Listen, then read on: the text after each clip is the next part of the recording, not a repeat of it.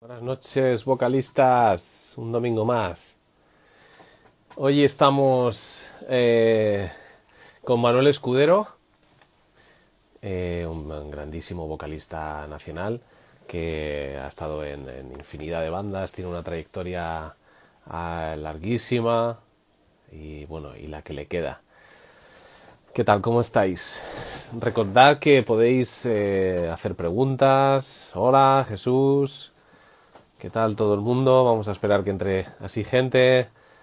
Ahora veréis que accederá eh, Manuel con eh, un perfil. Yo tengo creado un perfil para invitados en caso de que el propio invitado no tenga su perfil personal. Con lo cual veremos ahora a Manuel conectado como vocalistas. No sé si se me escucha bien, me podéis decir, por favor, porque hoy voy a usar auriculares y, y no sé si se me, se me oye bien. Vamos a ver. Legi, ¿qué tal? ¿Cómo estás? Iván. A ver si alguien me puede decir si se me escucha bien. Hola, cariño, ¿cómo estás? ¿Se me oye bien? ¿Se me oye? ¿Se me oye bien? ¿Se me oye bien? ¿Alguien me puede decir? vale, Legi, gracias, tío. Tú además eres técnico y sabes, sabes. Bueno, Legi, que ya, ya hablaremos, ya hablaremos con él. Ok, se escucha bien, vale, perfecto. Muchísimas gracias a todos que estéis ahí al loro. Bueno, vamos a ver. Vamos a ver si tenemos por aquí, se conecta Manuel con el perfil que, que tengo hecho genérico. Bueno, para mí entrevistar a Manuel es, un honor porque la verdad que es uno de los cantantes que, bueno, yo he coincidido con él alguna vez y de hecho en algún ensayo ahí en la música en Madrid, en los locales de Coslada y, y quién no ha oído hablar de, de Manuel, ¿no? Eh, ha cantado con, eh, con Medina Zara, eh, con Doctor Snake, con Armando Rock, en el segundo disco con Sacramento, con Saltelmo, bandas punteras dentro del rock nacional y, y bueno, con su banda Ago, que es una banda que tiene mucha historia y con la cual ha hecho cosas bastante, bastante grandes. Creo que en Ceuta son muy, muy reconocidos. Vamos a ver, Manuel, a ver si te conectas. Cualquier pregunta que queréis hacerle, ya sabéis que, que podéis escribir aquí, que yo voy a estar al loro de lo que escribís y, le podéis preguntar lo que queráis. Es muy curioso porque hoy la verdad que la entrevista con, con Manuel a mí me interesaba mucho porque eh, él es un cantante que ha tenido que, que, hacer uso de la técnica. Buenas noches, Lolo, ¿qué tal, crack? Eh, de la técnica vocal porque desgraciadamente en los años 95, 96 y 97 él tuvo un problema con las cuerdas vocales. Después de, muchos años de experiencia, pues él necesitó acudir al, al, cirujano y que, que, le operaran las cuerdas vocales.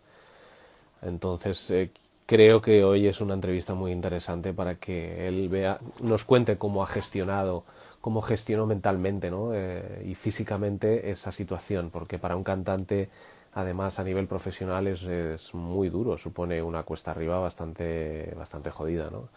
Tener problemas en, la, en, las cuerdas vocales y no poder realizar tu trabajo como, como quieres.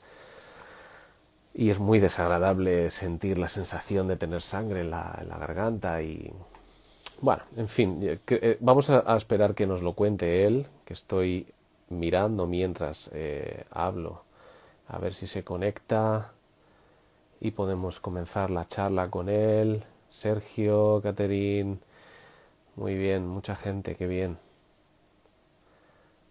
Estamos... Bueno, yo creo que cada vez hay más gente viendo las entrevistas. Yo me imagino que un poco la filosofía de las entrevistas creo que está gustando, ¿no? El...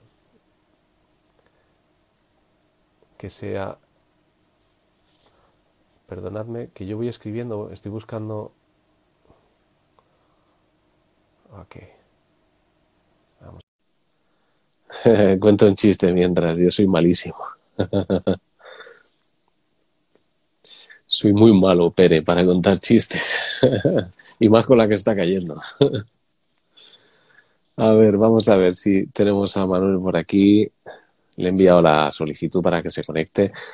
Eh, la verdad que Él es un tipazo y me dijo, niño, yo con esto me llevo muy mal. Y no sé si se va a conectar, si no se va a conectar. Porque hemos estado hablando desde las 7 de la tarde y, y ha sido complicado. Tiene un colega que dice que estaban de cañas y ahora se han ido a casa a, a conectar el, el móvil y a, instalar el Instagram y acceder al perfil que yo le he pasado. Entonces, bueno, eh, no sé, porque no tengo otro teléfono para enviarle un WhatsApp, sino porque creo que si me salgo de aquí ya no me veis. Entonces no, no quiero liarla. ¿Cómo que no puede unirse? Ya verás, hoy la vamos a liar. vamos a ver, Manuel, que te voy buscando. Esto, esto solo nos puede pasar a vocalistas. No tenemos a Manuel, a ver si se conecta. Le he lanzado la petición. Ya, sí, sí. No es muy, no es muy de Instagram. Claro, claro, sí, ya me estoy yo dando cuenta de que no es, no es muy de Instagram. Hoy va a haber risas, ya verás. Hoy vamos a estar. No está hecho para las tecnologías. Yo creo que como mucho para la tecnología del micrófono, los INIA, los monitores y todo eso, pero... Bueno, yo creo que muchos de vosotros os conectáis por le, le, conoceréis musicalmente, no sé si personalmente, pero la verdad que es un tío con una carrera. A mí me voló la cabeza cuando me contó, yo, no, yo desconocía esto. Él eh, ha sido cantante de, de. Claro, claro, seguro. Yo a Manuel le pediré que, que, que cuente un chiste, eso seguro. Eh, eh, Manuel ha cantado en. hizo una gira por Alemania tuvo bastantes fechas por Alemania porque parece ser que, que Manny Charlton, el, el, que fuera guitarrista original de, de Nazaret, eh, vive allí en, Andalucía y, y, bueno, pues eh, es amigo suyo y, y, bueno, Manu, cantando como canta, pues eh, estuvo trabajando con él. Me dice que no puede unirse. No sé si la voy a cagar. Voy a ir al WhatsApp. Os pido disculpas si por ir al WhatsApp la cago y desconecto, pero si no, retomamos, ¿vale?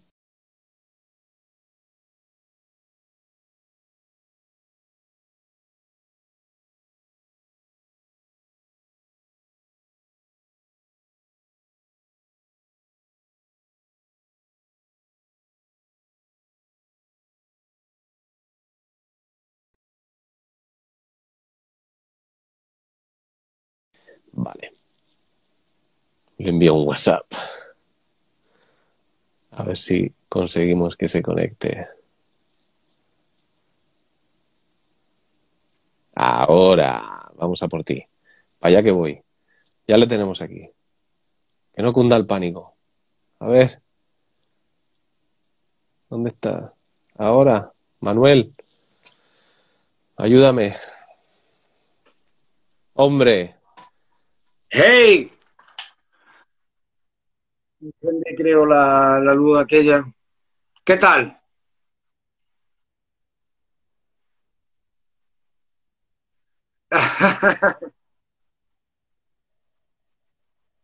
bueno, bueno, no se espera, voy a ver si esto tiene voz. Sí. ¿Qué? ¿Se me oye bien? Perfecto. Vale, vale, vale. Estoy aquí con, con Fernando, con el bajista de, de Ago que ha estado hombre, aquí. Tal, Fernando? Vamos, que está aquí que salude, en casa. hombre. Que salude. Fernando a la ventana. Venga, mister. Saludos. Fernando, ¿qué tal, Bobo? ¿Qué tal? Muy bien. Ahora no se me oye a mí. Yo te escucho perfectamente. Ah, pues espera, que es que... ahora, ahora, vale, ahora se me escucha, vale, es que me estaban diciendo que no se me oía. ¿Qué tal? ¿Cómo estás? Se te ve y se te oye muy bien. Vale. ¿Qué tal? Muy bien, ¿y tú qué tal estás? ¿Cómo estás? Bien, bien. Bien, acabo de llegar a, a casa que he estado con, con los componentes de Leago, que se me va Fernando. Fernando, no cierre la puerta. Venga, gracias. Venga, hablamos. Hasta luego. ¿Qué tal?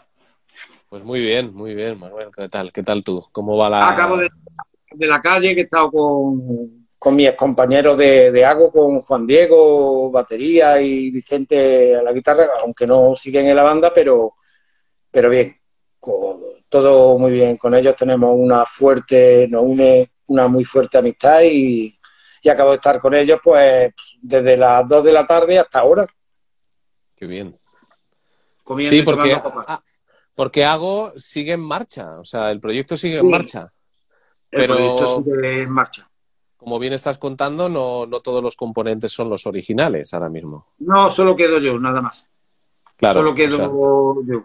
Ya estamos eh, Miguel Ángel Leal a la guitarra, Fernando del Pozo al bajo, eh, Sergio González, com- es compañero mío en Sacramento, el batería, eh, fue batería de Sacramento, y, y este- y Ismael Filtú a Hombre. los teclados.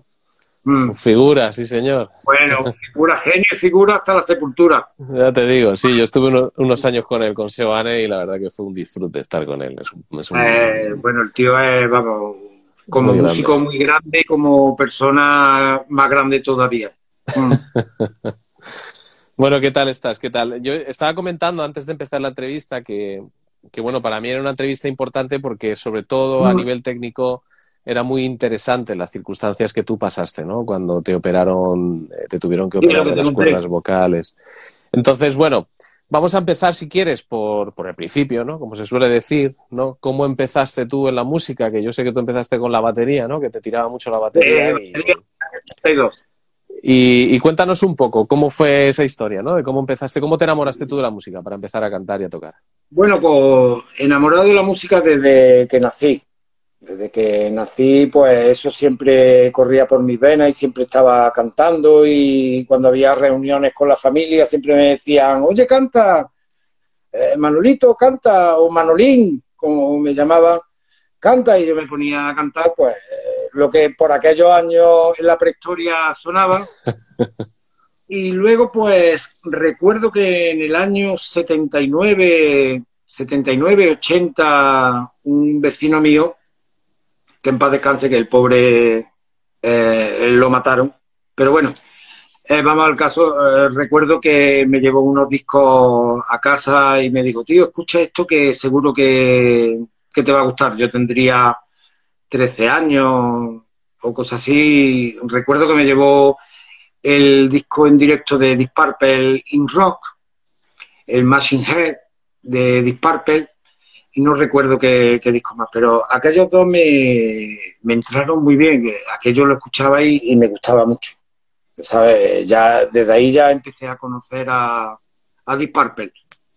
Y luego, pues a raíz de ahí ya recuerdo que sobre el año 80 que vinieron el guitarrista de Hago, Vicente, y el bajista, que vinieron a mi casa, porque ellos están casados, cada uno con dos hermanas, dos, dos primas mías, dos primas hermanas, Claro, casualidad. vinieron a mi casa un día de, de visita y recuerdo que trajeron el, el Ace Space de, de Motorhead.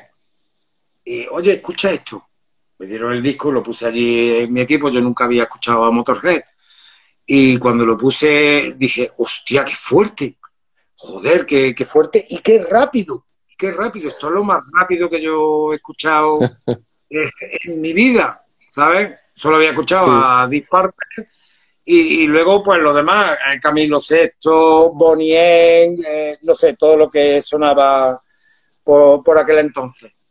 Claro. Y, y me llamó la atención. Luego lo siguiente, recuerdo que ver el, en una tienda que ya no existe en Córdoba, una tienda de discos, que eso ya por desgracia ha pasado a la historia, una tienda llamada Long Play, eh, de ver el escaparate me gustaba pasar por allí para ver los discos, allí que estaban puestos los lanzamientos, y recuerdo pues ver el Killer, la portada del Killer de, de Iron Maiden, allí Sí, ¿eh?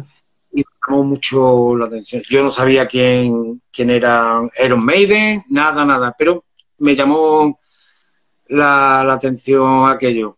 Sí. Y luego lo siguiente, me, me compré un disco en Galerías Preciado, hoy el corte inglés, Casi me compré un disco que se llama Metal Manía, el cual todavía conservo perfectamente. Era un recopilatorio pues de bandas de, de hard rock, Scorpion, Iron Maiden, Purple, White Snake, April Wine, no sé, un montón de Riot, un montón de bandas. Y aquello pues me enganchó, me enganchó. No sabía quién era, no sabía quién era, y de hecho cuando lo veía aquello, yo creía que era el nombre de cantante solista. Tú fíjate, pensaba que era nombre de cantante solista. White Snake, pues pensaba, ah, hostia, este tío que se llama así, cuando escuchaba David Corday, con el tema Full for You Loving. Y aquello pues me fue, me fue enganchando, me fue enganchando y ya pues lo siguiente, en el año 82, con amigos decidimos montar una banda. Una banda que se llamaba, le puse el nombre de LSD. Toma ya. ¿Sabes? ¿Por qué? Toma ya. ¿Eh? ¿Por qué? ¿Por qué LSD? Pues el nombre de la droga, de, Ah, sí. de Ah, los pensaba que ibas 60, a decir, porque era No, Luisito que no era Santiago. Luis Sánchez Domínguez, no. no. Era, y le hice hasta el logo y tal, tal, tal. Y nos reunimos, eh, cada uno dijimos, bueno, pues tú vas a tocar el bajo, tú vas a tocar la guitarra y yo la batería, porque siempre me gustó mucho la batería. Y me compré, bueno, me compró mi abuelo, mi abuelo Rafael, me compró una batería, una Honsui de color rojo en el año 82, que le costó eh, 68 mil pesetas. Fua, de- un pastón. Me compró la batería y empezamos a ensayar, pues yo tocando la batería y así cantando, sin micro ni nada. Y ensayábamos en casa de, un colega, de, un amigo, a la afuera de Córdoba, pues ensayábamos allí. Hicimos algunos ensayos y luego lo siguiente, ya en el año 83, pues con Paco Ventura, que ya tenía amistad con, con Paco Ventura, guitarrista de, de Medina Zara y de Paco Ventura Legend Fest, pues ya surgió la, la cosa de, de entrar en Joder. porque Ago era una banda que era En- un trío. Mm, Eh, En un año. Hiciste Sí, eh, un año ya del 82, de la segunda mitad del 82 nos vamos a, a marzo del 83 y, y fuimos allí, hablamos co- con, ellos porque sabíamos que era un trío, eh, bajo, guitarra y batería, tocaban muchos temas, sobre todo leño, obús, motorhead, todo eso, y nos ofrecimos para, para entrar en la banda y nos dijeron que, que sí. ¿Qué hicimos? Pues yo me llevé la batería, mi batería, se la puse a, Juan Diego a la batería y él tenía una batería, eh, la primera blanca y la mía roja, y la unió y era una batería bicolor, roja y blanca. Y así empezamos pues los, los primeros ensayos. eh, en, el año 83, en marzo, y recuerdo que preparamos un repertorio de versiones, simplemente con Claro. temas de, de leño, de, de obús, no sé, un montón de versiones. Y en junio ya dimos nuestro primer concierto, una fiesta para un fin de curso en, en un colegio. Dimos nuestra, nuestro primer concierto. A partir de ahí, pues hasta el año 87, que en septiembre del 87 fue cuando en aquella primera formación de, de Ago eh, nos separamos. O sea, estaba Paco Ventura en, en el original, en el trío original. Sí, O sea, Sí, en sí, la banda sí. original. No, pero en el trío no. En el trío En el estaba no. Juan Diego eh, a la batería, Vicente del Río al, a la guitarra y Enrique del Río a- al bajo, que no son hermanos. Dio la casualidad Ah, te iba a porque decir, digo, tenían el, el mismo apellido, pero no son hermanos. Los del río. Y, y- y nada, pues ya entré yo junto con, con Paco Ventura. Claro, Paco Ventura venía de la mano conmigo porque yo era familia también de, del bajista, de, de Enrique y de Vicente, porque estaban ellos casados con, con dos primas hermanas mías. Y a partir de ahí, pues empecé ya la, la andadura musical con Ago, que fue mi primera banda del 83 hasta septiembre del 87. 87. Mm. Qué fuerte. O sea, que Paco y tú de la mano de toda la vida, vamos. Sí, la bueno, eh, de toda la vida no, eh, porque luego ya en el 87 nos separamos, nos separamos, cada uno pues cogió su camino, Los originales, Vicente, Juan Diego y Quique, es verdad que abandonaron la música, se abandonaron la música de los directos. Ensayos y directos lo, lo dejaron. Ellos pues tocaban en sus ratos libres, tocaban en su casa. Y Paco Ventura, pues, estuvo ahí ensayando en su casa, preparando. Recuerdo que tocó también poco tiempo eh, en una orquesta, estuvimos los dos también muy poco tiempo en una orquesta que se montó en Córdoba, pero eso ya te digo que fueron meses. Y en el 88, a finales del 88, ya entró él a formar parte de, de Medina Zara. Yo tenía una banda que se llamaba Arena, que solo lo que hicimos fue grabar eh, maquetas. Grabamos, creo que un par de maquetas o tres maquetas y, una canción en un disco que sacó el Ayuntamiento de Córdoba y, sacamos el tema Esclavo de Tomás, una balada de Ago, que la hicimos arena. Luego pasamos a ya formar Malparaíso, ya primero de los 90 y luego yo que sé, ¿Qué, en aquella época que había, había estudios de grabación allí en Córdoba, había movimiento así profesional de estudio de grabación, locales de ensayo, había mucho movimiento. Sí, había. En los 80, 90, principio de, o sea, finales, mitad de 80, 90. de hecho, hago. Sí, eh, de hecho, hago.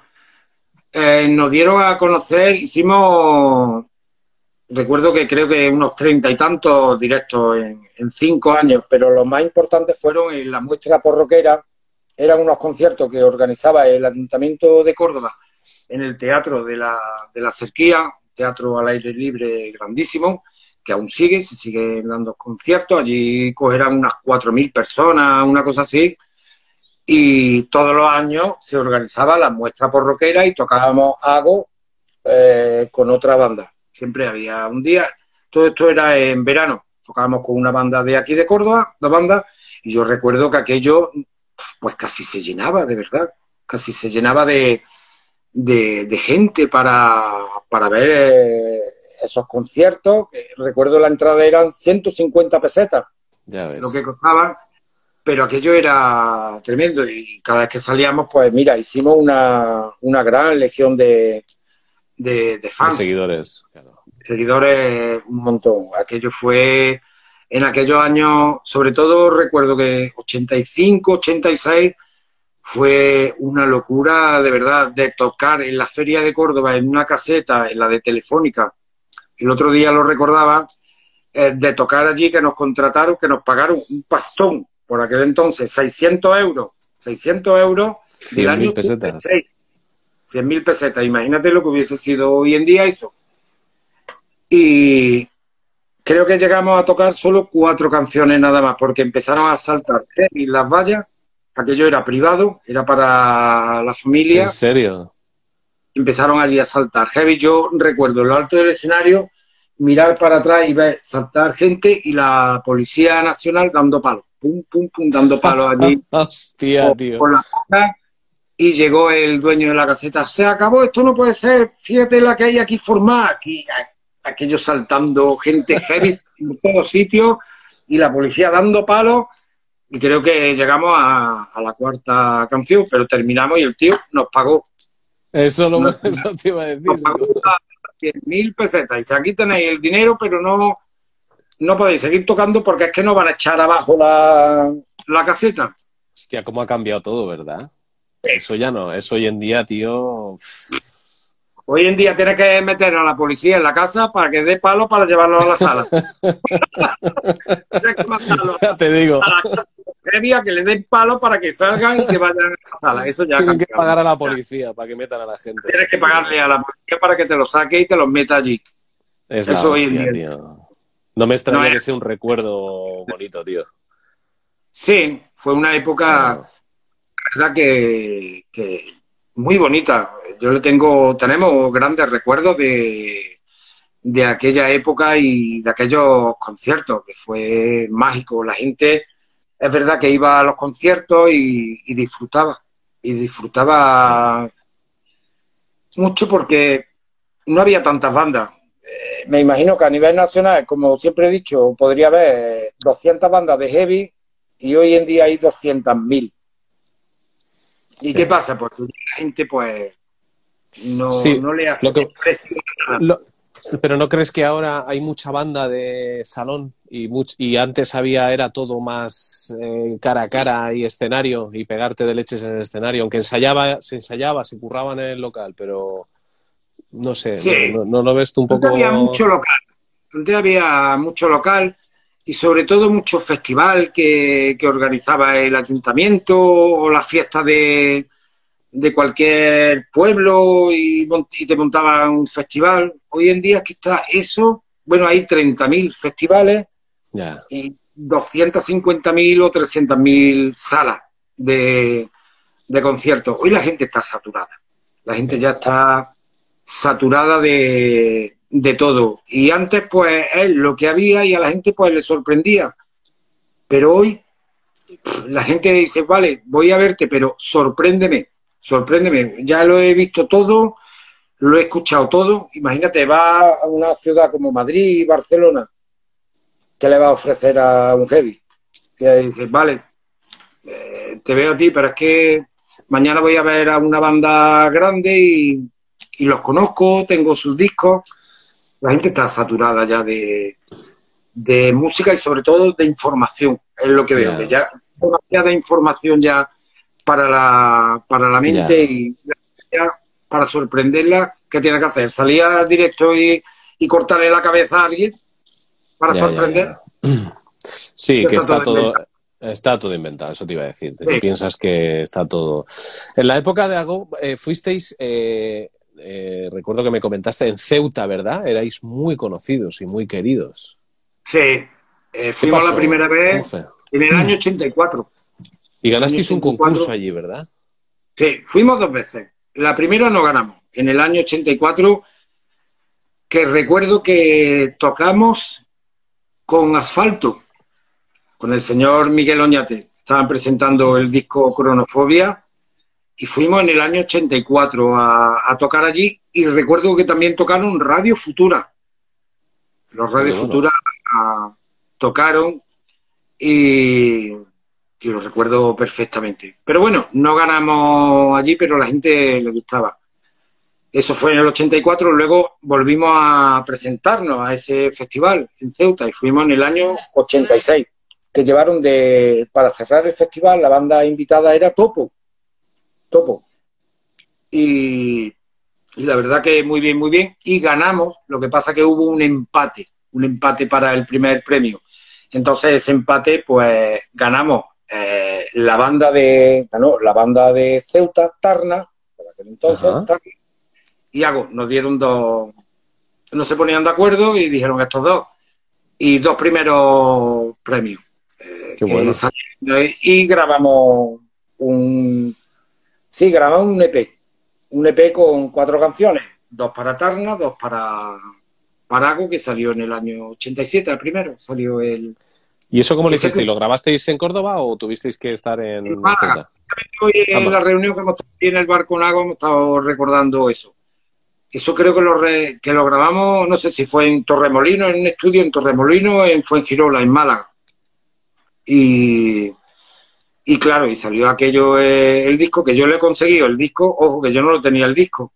Yo lo he conseguido muchos, muchísimos años después, yo creo que hará un par de años o tres, que un amigo mío cordobés que vive en Madrid me lo regaló. Dice, mira, lo tenía guardado desde, desde aquellos años y me lo, me lo regaló, porque yo lo he buscado en internet, el disco de Ago, y cuesta 400 euros, pide. ¿En serio? Hostia, tío. 400 euros ni los Rolling. el de la cremallera, ¿no? Qué bueno, hombre, es, bonito, ¿no? Porque, joder, después de tantos años, tío, que se revalorice tanto lo que has hecho y, hace tantos años, ¿no? Que, como bien dices tú, no, no había, eh, no estaba todo tan colapsado de información ni tan, ¿no? Eh, que era tan, de hacerlo de alguna manera más básico. Claro. Era todo más, más básico. Yo recuerdo cuando empezamos algo, pues ¿qué teníamos? Pues Barón Rojo, Obús, Banzai, Panzer, Bella Bestia, Muro, eh, luego más tarde Sangre Azul, pero era todo más, más básico, no había saturación de, ya te digo, antes podría haber como mucho 200 bandas, podría haber a nivel nacional, y creo que estoy tirando muy alto, y hoy hay 300.000 bandas. 300.000 bandas que, que quieren, que quieren, pues, gritando por salir. Pero.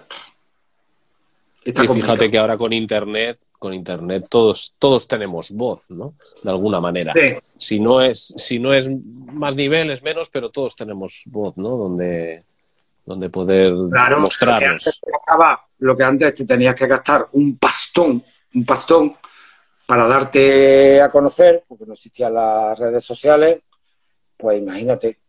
Ahora, pues, eh, como quien dice, que, sale gratis, que sale gratis en tu Facebook, en Instagram, anunciarte, voy a hacer esto, voy a hacer eh, lo otro. Eso antes no lo había. Antes tenías que tirar, gastarte la pasta y para grabar un disco te tenías que buscar una compañía discográfica, que era lo suyo, lo suyo, e irte a un estudio en condiciones a, grabarte el disco. Hoy en día te lo puedes grabar en casa, el disco. Claro. ¿Cómo hicisteis vosotros con, con Ago para grabar el álbum y demás, la gestión de, grabar el primer álbum? El primer álbum fue eh, a la vuelta, eh, la vuelta de Ago en 2014. Eso fue eso fue Porque lo que hicisteis al principio fue fueron demos y demás, no publicar, no fueron, demos, fueron eh, tres demos, tres demos que, que grabamos, no sé, cada una tendría cinco o seis canciones y la última fue, eso sí lo recuerdo, en el 87 la última que hicimos fue con, con cuatro canciones, pero eso era lo que siempre hemos llamado la ruta de, los sordos. Entregar, entregar a compañía discográfica la cassette, la cassette. Pero, pero no salió nada. Y mira que la verdad que ganamos el Villa de Colada, un gran concurso que había en Madrid, en Colada, y lo ganamos, con bandas muy potentes por, por aquel entonces, y nos dieron 250.000 pelas. 250.000 pesetas, que recuerdo que me la entregó el alcalde liada en una goma los, billetes. Que eso hoy en día sé que sería 34 años después, no sé qué, el equivalente mm, a lo que sería un pastón, un pastón. Pero claro, luego salía de eso, pero no hubo continuidad. Decía, vale, hemos ganado esto. Eh, ganamos creo que dos concursos más. Eh, tenemos todos estos seguidores. Eh, nos sigue mucha gente, le gusta la banda, pero, pero, pero siempre llegamos a darnos de bruces con, un muro. Decía, no, había, no había compañía que os fichara, no, nadie se puso. Aparte que estábamos muy verdes para, para movernos. Luego lo de buscar la compañía, una compañía discográfica, sí me vino ya tiempo después. Eso sí vino tiempo después, ya con la banda sucesiva que tuve con Arena, sobre todo con Malparaíso, ya en los 90, eso sí recuerdo que con, con Pepe García, con uno de los guitarristas de Malparaíso, yo recuerdo que una vez al año nos subíamos a Madrid a hacer la, ruta de, los sordos, a entregar, a entregar las maquetas allí para, para ver qué pasaba un día recuerdo nos encontramos, y tengo una foto de eso, con Enrique Bumburi, nos encontramos. Y entregando en una compañía, creo, no sé si era Warner, no lo recuerdo muy bien, pero nos lo encontramos en la escalera. Oye, ¿qué tal, Enrique? Estuvimos hablando con él y dice, y recuerdo que dijo, dice, ¿qué?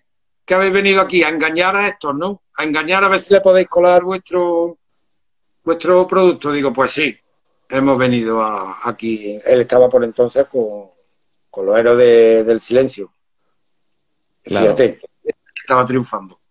Y nosotros, pues, como él dijo, que habéis venido aquí a engañar a, esta gente, digo, pues sí, aquí hemos venido a ver qué es lo que sacamos, que al final, pues nada.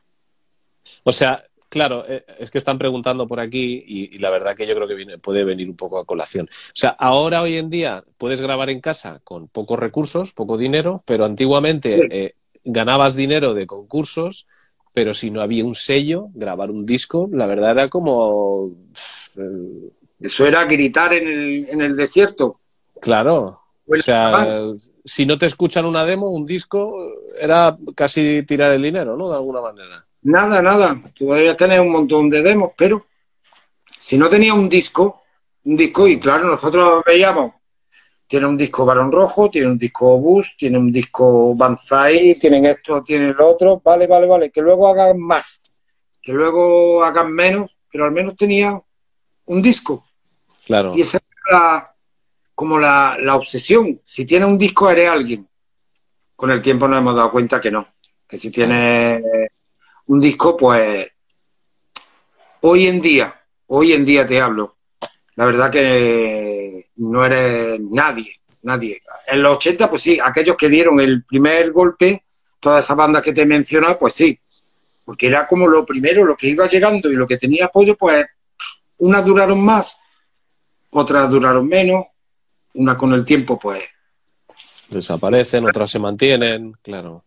Pero bueno, aquello en los años 80 es la ilusión de, unos chavales jóvenes, lo que teníamos, de llegar a, ese estatus. Pero claro, eh, luego pensaba, si no eres de Madrid, de Madrid, que era donde yo siempre he visto que estaba todo el meollo heavy de los años 80, ¿sabes? Todo el meollo heavy salía de Madrid. Si no estás en Madrid y no tienes compañía discográfica, pero van a escuchar unos tíos de Córdoba, desde Perro para abajo. Claro. No sé qué hagan los andaluz. Eh, claro, es que eso te iba a decir, porque luego Andalucía, vosotros os movíais mucho por Andalucía a hacer shows y. O sea, hay una comunicación distinta, ¿no? En, Andalucía, de salas y si eres de allí.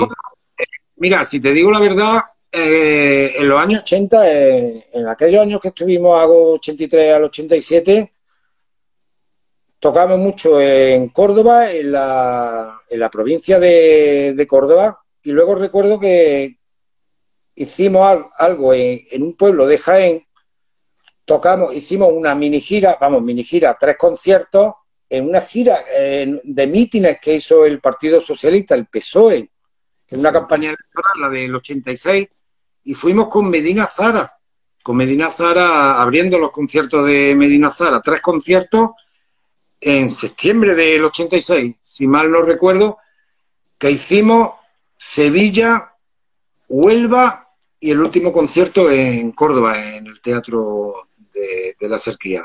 Eso fue a lo que a lo más que llegamos. Bueno, y en Madrid, el Villa de Colada. Eh, más de eso, o sea, salir de Córdoba, más de eso no hicimos. Ya te digo que de 33, 34 conciertos que, dimos en cinco años, pues el 90%, 95% lo, lo dimos en Córdoba y en, su provincia.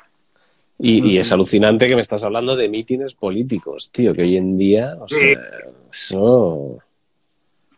Eso es impensable. Bueno, anda que no he visto yo... La primera vez que vi a, a Medina Zara fue en un mitin político aquí en la explanada, en la antigua explanada, que eso ya no existe, hoy es un parking de coches, la antigua explanada de la, de la Plaza de Toros de Córdoba.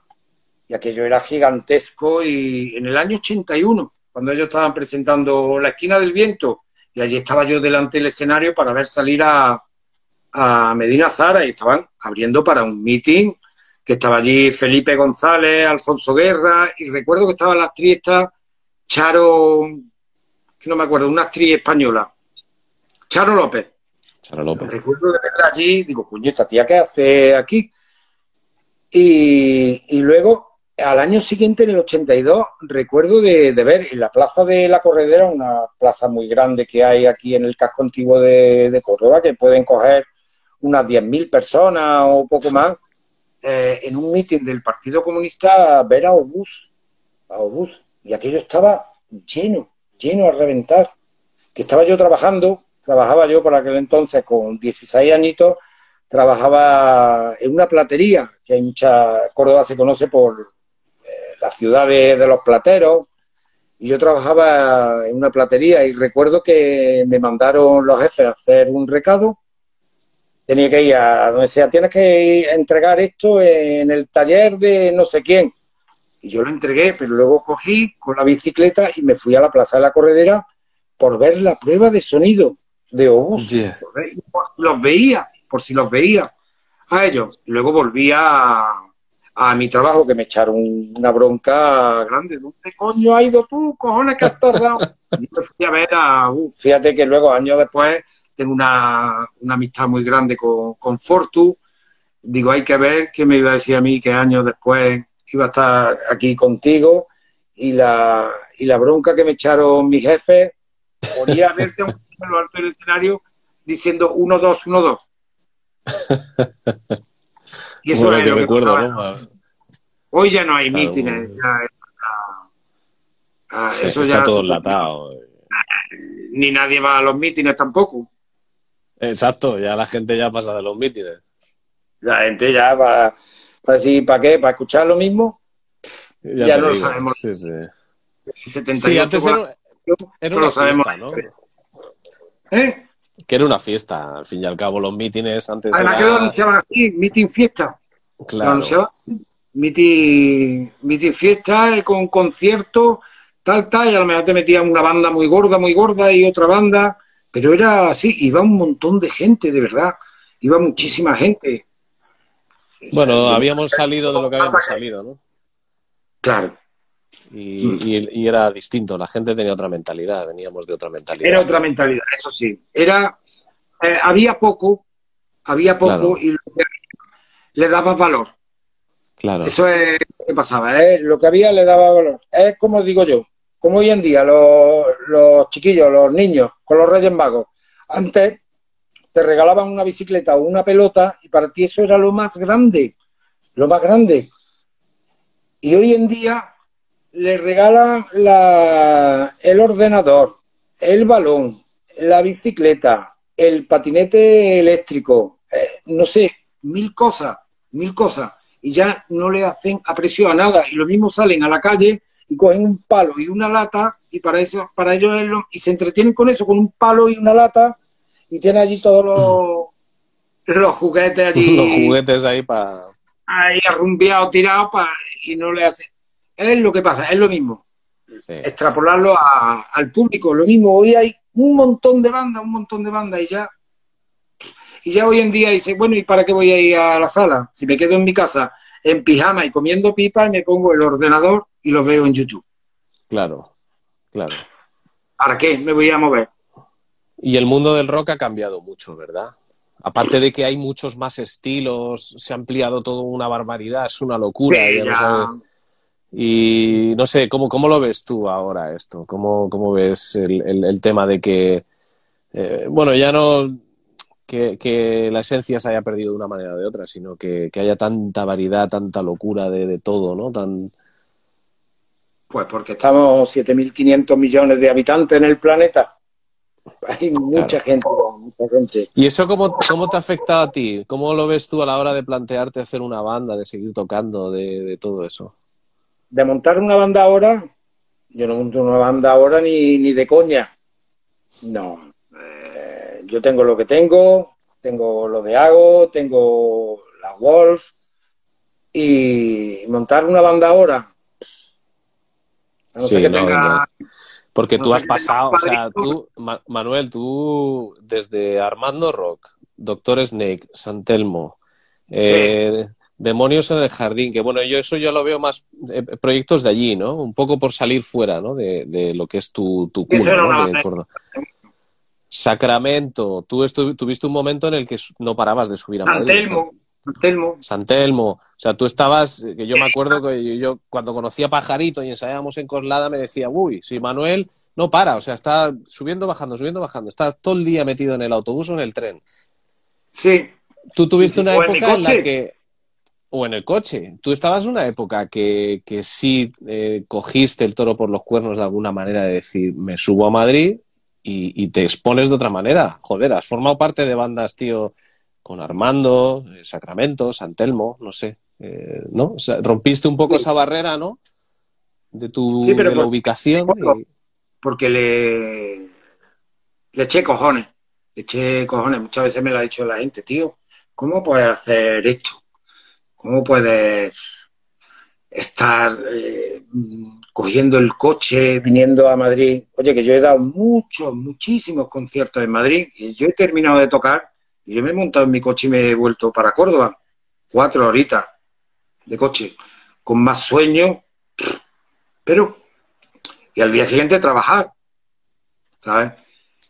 Pero lo he hecho porque me gusta, porque, eh, porque me gusta y ya sabemos que sarna con, con gusto Con gusto no pica. eh, no pica nada. Pero lo he hecho y ahí está el resultado. Algunas veces bien, otras regular, otras mal, no ha salido como ha tenido que salir, porque es verdad que en la música eh, las cuentas muchas veces no salen.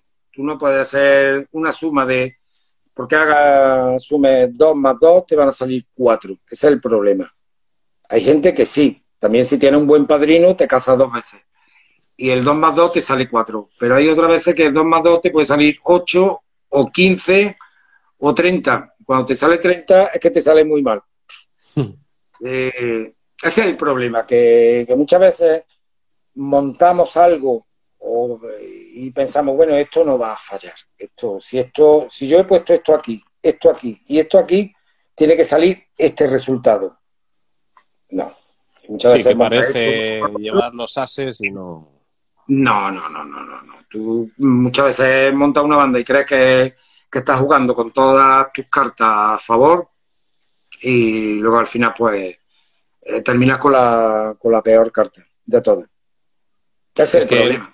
Bueno, en una banda influyen muchas cosas, claro, no solo las Sí, circunstancias. O sea, somos personas, cada persona es. pare- que parece que juntas a cuatro o cinco tíos y que va a ser porque este toca tal, este no sé qué, esto no sé cuál. Y luego resulta que. En fin. De eso te puedo yo contar el libro gordo de Petete. Te puedo. Eh, la música eh, tú puedes eh, juntar a este que toca un montón, el otro que toca demasiado, el otro. Luego está la persona, la persona. Y yo he estado con gente que toca mucho, pero que, que luego dice, "Pf, a ti no te aguanta nadie.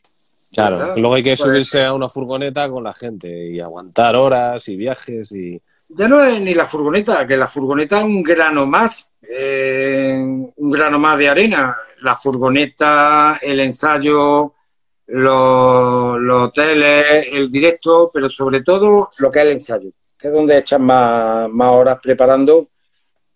Ahí es cuando ya empieza un poco ya a ver el, El percal, el, sí. perfil, el percal ya, y muchas veces dice, y a mí esto me merece la pena. A mí esto me merece la pena, ¿para qué? ¿Para qué todo esto? ¿Para, para qué? Ya.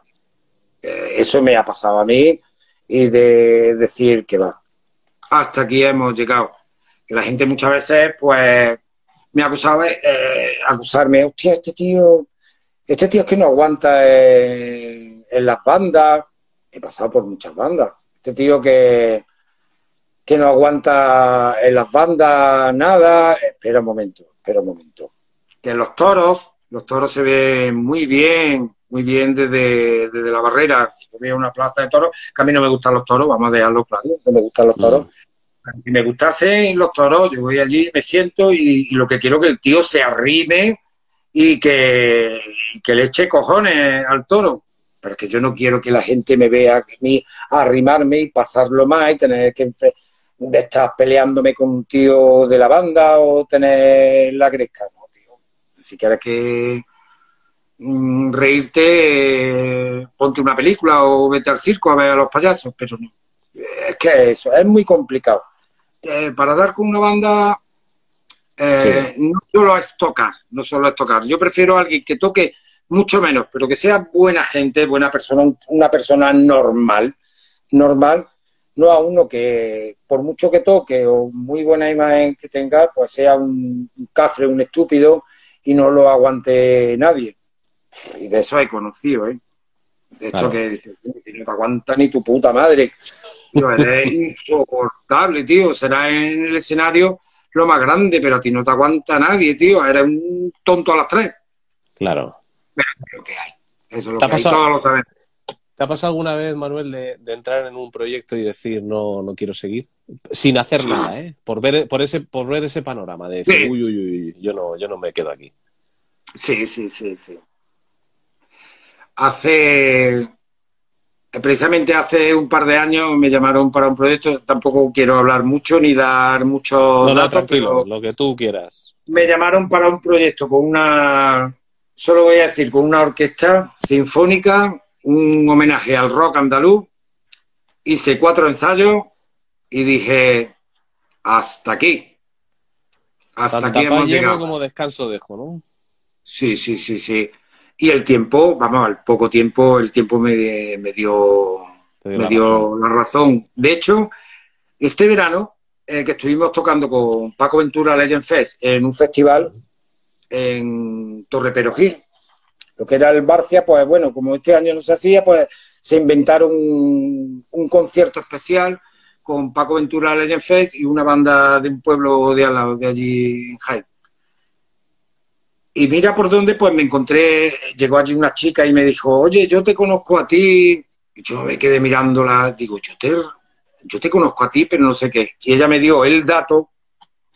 Y yo tocaba en la orquesta, era la percusionista y tal. Digo, oye, ¿qué fue de aquello? Y dice, anda que no hiciste bien en irte.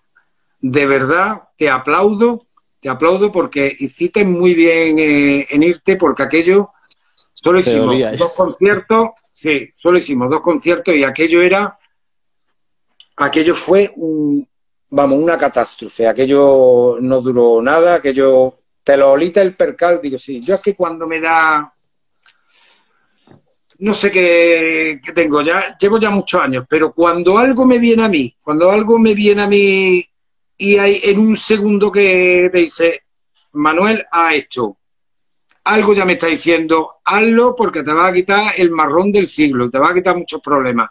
Y yo ahí dije, señores, aquí no sigo yo, porque esto no tiene ni pies ni cabeza y esto no va a terminar bien. Siguieron, pero terminaron fatal. Terminaron y no siguieron. Bueno, son, muchos, son muchos años de experiencia. Por lo que me estabas contando, digo, alguna de estas la ha tenido que pasar, claro. Sí, no solo con esto, sino con más, con más bandas. De verdad, mira, yo si estoy a gusto, de verdad. Yo, yo creo que yo soy el tío más fácil de llevar. Aunque soy también un porculero, ¿sabes? Porque muchas veces doy por culo, tío, esto así, esto asado. No, por aquí no, por allá, ¿sabes? Que no, que por aquí no vamos a equivocar, que tal, tal, tal. Eso sí es verdad, ¿vale? Puedo pecar de eso.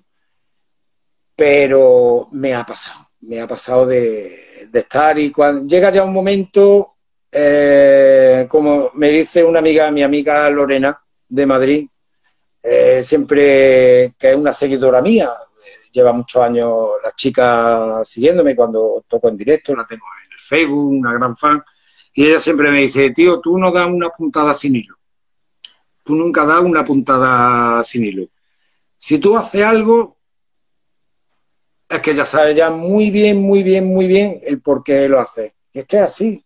No es porque me salga de los cojones de decir, no, eh, yo no quiero seguir en la banda porque no, porque me he levantado hoy así, hoy el cielo está nublado y no voy a seguir. No. Sí, que no Digo que no es porque ya, ya huele a mierda.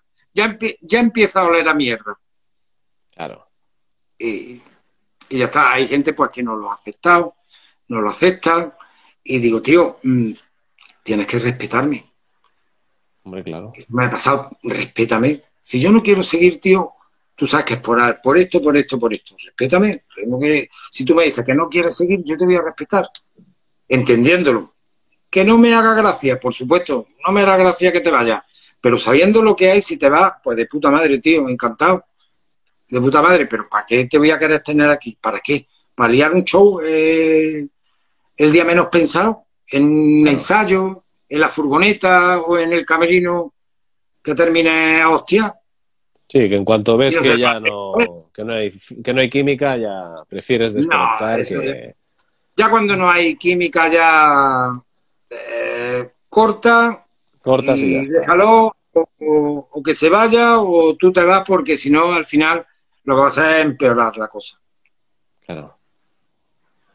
Sí, Bueno, bueno, yo. Eso, eh, claro, evidentemente, y de ver lo que te decía yo, estos nombres, ¿no? Sacramento, Santelmo, tal, Sí. que tuviste, tuviste un momento muy, muy de estar en la palestra, ¿no? Madrid, en estas bandas y tal. Yo, yo lo pensaba, ¿eh? desde mi punto de vista personal, yo pensaba, digo, algo debe haber por ahí, ¿no? También en esas circunstancias y en ese momento que había mu- mucho movimiento, ¿no? De ahora en una banda, ahora en otra, tal, ya no solo por ti, sino que había como Era, era- había un poco de cromos, ¿no? Ahí yo te paso, luego me voy al otro, luego no sé qué, ¿sabes? Y, y- y- pero también siempre tienes esa sensación, ¿no? De que, de que no en todos los sitios hay un ambiente que quizás sea el óptimo, ¿no? Para estar. No, eh, el momento, eh, hay gente pues que entra en una banda y entra, como digo yo, en el día perfecto, a, a la hora perfecta, en el año perfecto, y todo le va de puta madre. Pero hay otras veces pues que por avatares de la vida, cada uno tiene un mundo, cada uno tiene sus problemas. Cada uno, tú puedes ver a, a un tío disfrutando en lo alto del escenario y se puede estar riendo, pero eh, luego se baja del escenario y se puede meter en el camerino a hincharse de, de llorar, porque su vida personal es una puta mierda, una puta mierda. Que nuestra vida, nuestra vida no es encima de un escenario y hablando con los fans y se cree la, se piensa la gente que, que estamos de fiesta todo, todo el día. Sí, que todo es jiji, jaja, sí. Sí, sí, sí. Yo cuando pongo cosas, bueno, sí, pongo cosas en el Facebook, que lo que pongo, pues mira, hoy estoy con, con tal, que estoy en un bar, pero es que la gente se piensa que yo estoy todo el día de bares o de restaurantes o de conciertos. No, Ya, ya, ya. yo también estoy en mi casa, lo que no voy a poner un- una foto mía aquí eh, haciendo una tortilla de patata en mi casa de- en pijama o duchándome o yo qué sé, o ahora me voy a la cama y me voy a tomar un un café en la cama. Bueno, tío, todo tiene su punto, ¿eh, Manuel? Ya te digo yo, en internet todo vale.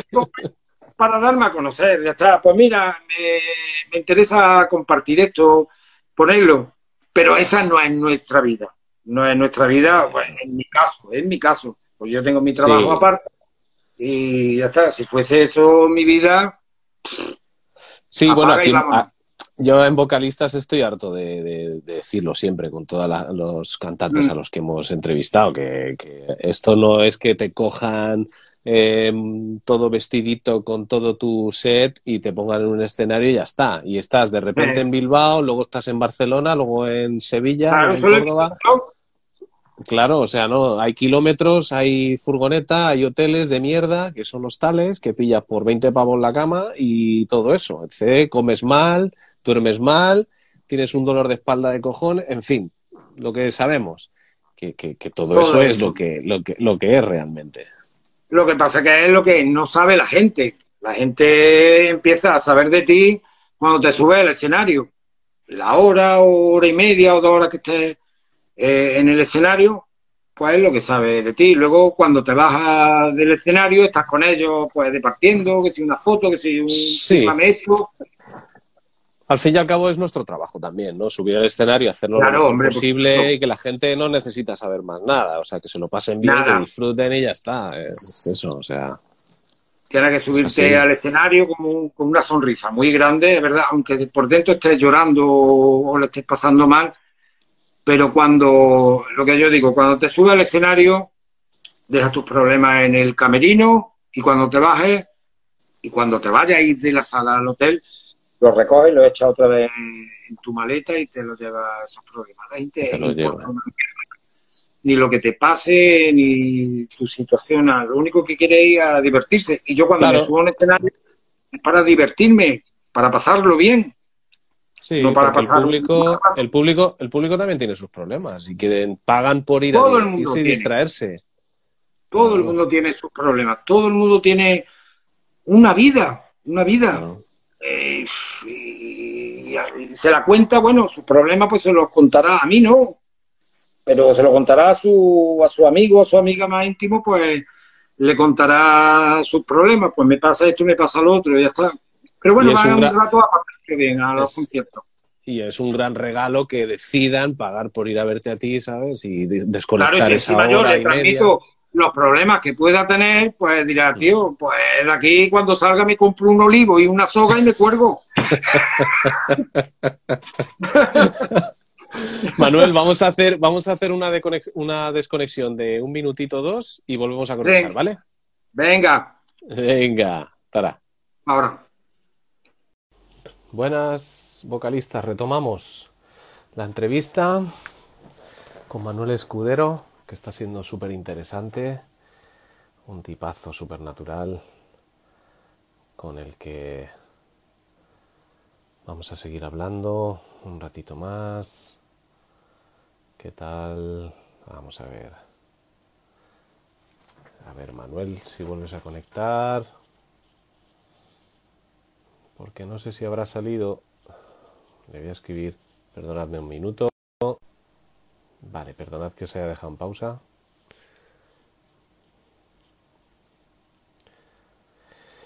Vamos a ver, Manuel.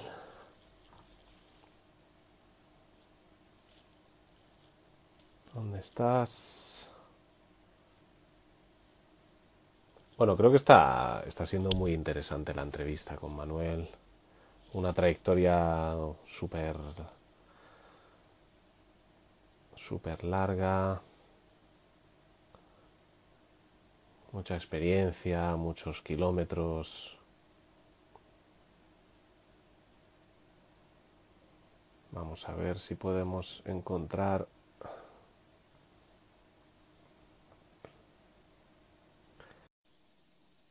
si tenéis alguna pregunta que queréis hacerle. Ahora vamos a intentar hablar un poco sobre su, su cómo gestionó el tema de las pólipos y nódulos en, la, en las cuerdas vocales, las operaciones a las que tuvo que ser que se tuvo que hacer, cómo llegó a esa situación. Y cómo gestionó todo el tema de, de los nódulos y de los eh, esos dolores, ¿no? Tiene que ser muy. Yo personalmente no lo no lo he experimentado, pero siempre me gusta destacar que, que me gusta hacer estas entrevistas a cantantes, ¿no? Un poco con, con bastante carrera para, para demostrar de alguna manera a todos los que escucháis la entrevista la veis en vivo y luego posteriormente cuando la publico en las demás redes, la importancia de, la técnica vocal. Que muchas veces empezamos imitando a cantantes para aprender, que es la mejor manera, ¿no? Por imitación.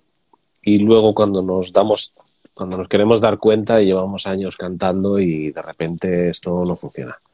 Y por mucho que desde aquí le digamos que, que esto tire, no, no, tira, porque además hacemos un, un, unos esfuerzos enormes para, para cantar los setlists que cantamos. Estoy buscando a, Manuel. Espero que se pueda. Ya le he escrito por WhatsApp. Le estoy enviando la solicitud, pero me da a mí la sensación de que se ha ido su, se ha ido Fernando, su colega, y, no sé si se va a volver a conectar al Instagram. Espero que sí. Que se conecte. ¿Qué tal, Miguel? ¿Cómo estás? Desde Perú, un placer tenerte por aquí alumno mío también. Vamos a ver. ¿Por dónde andas, Manuel? Y, bueno, tiene un, un, momento muy importante en su carrera, ¿no? Con, con Manny Charlton, el guitarrista de, de, Nazaret, con quien hizo una gira por Alemania, que como bien he dicho al principio de... Ahora le tenemos por aquí. De la entrevista es un momentazo. Venga, que vamos para allá, que ya te tenemos por aquí, Manuel. Vaya que vamos.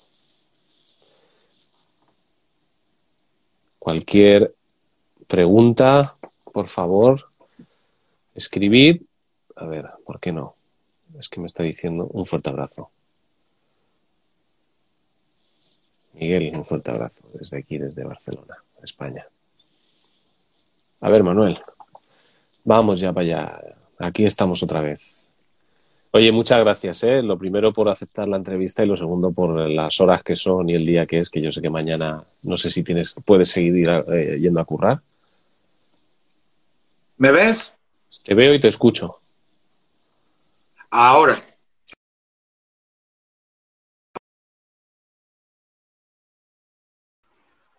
Muchas gracias por, por aceptar la entrevista lo primero, que no te lo he dicho antes, y sobre todo porque es domingo y es las horas, horas que son, y yo sé que tú trabajas. No sé si ahora con lo de la pandemia puedes seguir haciendo tu trabajo normalmente. Sí, trabajo. Trabajo. Vale, vale. Tú cuando quieras, si quieres que cortemos en un momento lo que sea, tú me avisas y, encantado, ¿eh? Que... Lo que no sé por qué se queda tu imagen parada. Porque debe, debe ser por el, por el wifi que tienes. Porque a mí me pasó una vez y era porque tenía, yo tengo varios wifis en casa y me, agarraba uno que no era potente y mira, mira, míralo bien, por favor, porque a lo mejor si tienes varios wifis, a mí me ha pasado, ¿eh? Estaba tirando de datos. Ah, claro. Y ahora he puesto también los datos y el wifi. Pero es raro porque antes no ha pasado. Antes no, ah, pues no ha pasado esto. ¿Ahora me ves bien? Te veo, pero la imagen congelada. Sí. Y está ahí un circulito dando vueltas.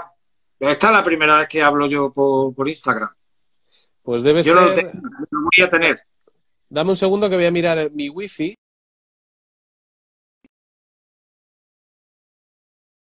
Pues no sé, mi wifi está bien. Mi wifi está bien. No sé si será el tuyo cuando enganche bien.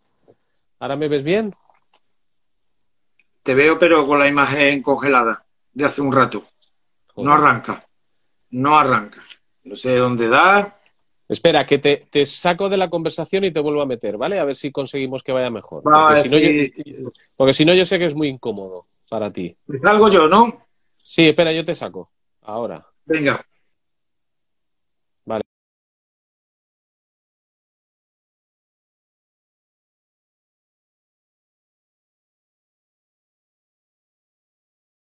Perdona, es muy incómodo estar hablando con alguien por el por videollamada, ya lo sabéis, y que esté congelada la imagen. Es como muy es muy incómodo. Entonces vamos a intentar retomar la conexión con Manuel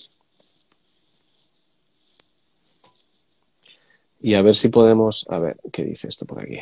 Ok, envía solicitud. Ya siento ¿eh? que tengamos que estar así, pero esperemos que ahora Manuel nos vea bien, me vea bien y, se pueda hacer la entrevista con normalidad. Muchas gracias, Alicia, por decir que se, que se me ve bien y se oye bien. Vamos a ver otra vez. Sí, porque estas cosas parece que no, pero sois vosotros los que me tenéis que. Sí, sí, yo creo que es del wifi del, Ahora, vamos a ver, ¿ahora me ves bien? No te veo. Ahora sí. me ves? Ahora te veo, pero está la imagen congelada. Joder. Escucharte escucho perfectamente. Bueno, es que sé que es muy incómodo esto, Manuel, que no me veas. Yo debe ser algo de tu de tu wifi o algo, porque la gente me dice que a mí se me ve bien. Y Yo te veo bien, pero con la imagen ya congelada. Ahora se ha movido escucharte escucho perfectamente, pero pues seguir hablando. Ok, seguimos. Yo si tú no te importa, yo sé que es incómodo, pero bueno, eh, seguimos, ¿vale? Eh, yo quiero... Yo eh, ahora quería entrar un poco de... Bueno, ya hemos hablado de lo bueno y lo malo de la vida y de, todo esto. hay un punto de inflexión en tu carrera en, en, los años 95, 96 y 97, ¿no? Que es cuando, cuando tú sufres, me dijiste que, que la, en la noche de Reyes del 95, en, un, en, un, garito que se llama el Don Juan, ¿no? Que, el Don Juan, en la sierra de Córdoba, que ya no existe. Estabais haciendo versiones y, bueno, estabas cansado, sin dormir, hecho una mierda y, de repente... Ya, ya varios días. ¿Qué pasó? Cuéntanos, cuéntanos un poco toda esta experiencia, que es muy interesante. Pues nada, recuerdo fue la noche de Reyes del 95 y nos presentamos allí para, tocar con, la banda que teníamos, con Demonio en el Jardín. Tocábamos con nuestro repertorio de, temas propios, que grabamos un solo disco, Pero luego también de vez en cuando pues nos salían conciertos y, tocábamos versiones, versiones. Y recuerdo que fui allí muy cansado, eh, llevaba muchos días trabajando en lo mío, en mi trabajo y, también durmiendo poco, dormía muy poco.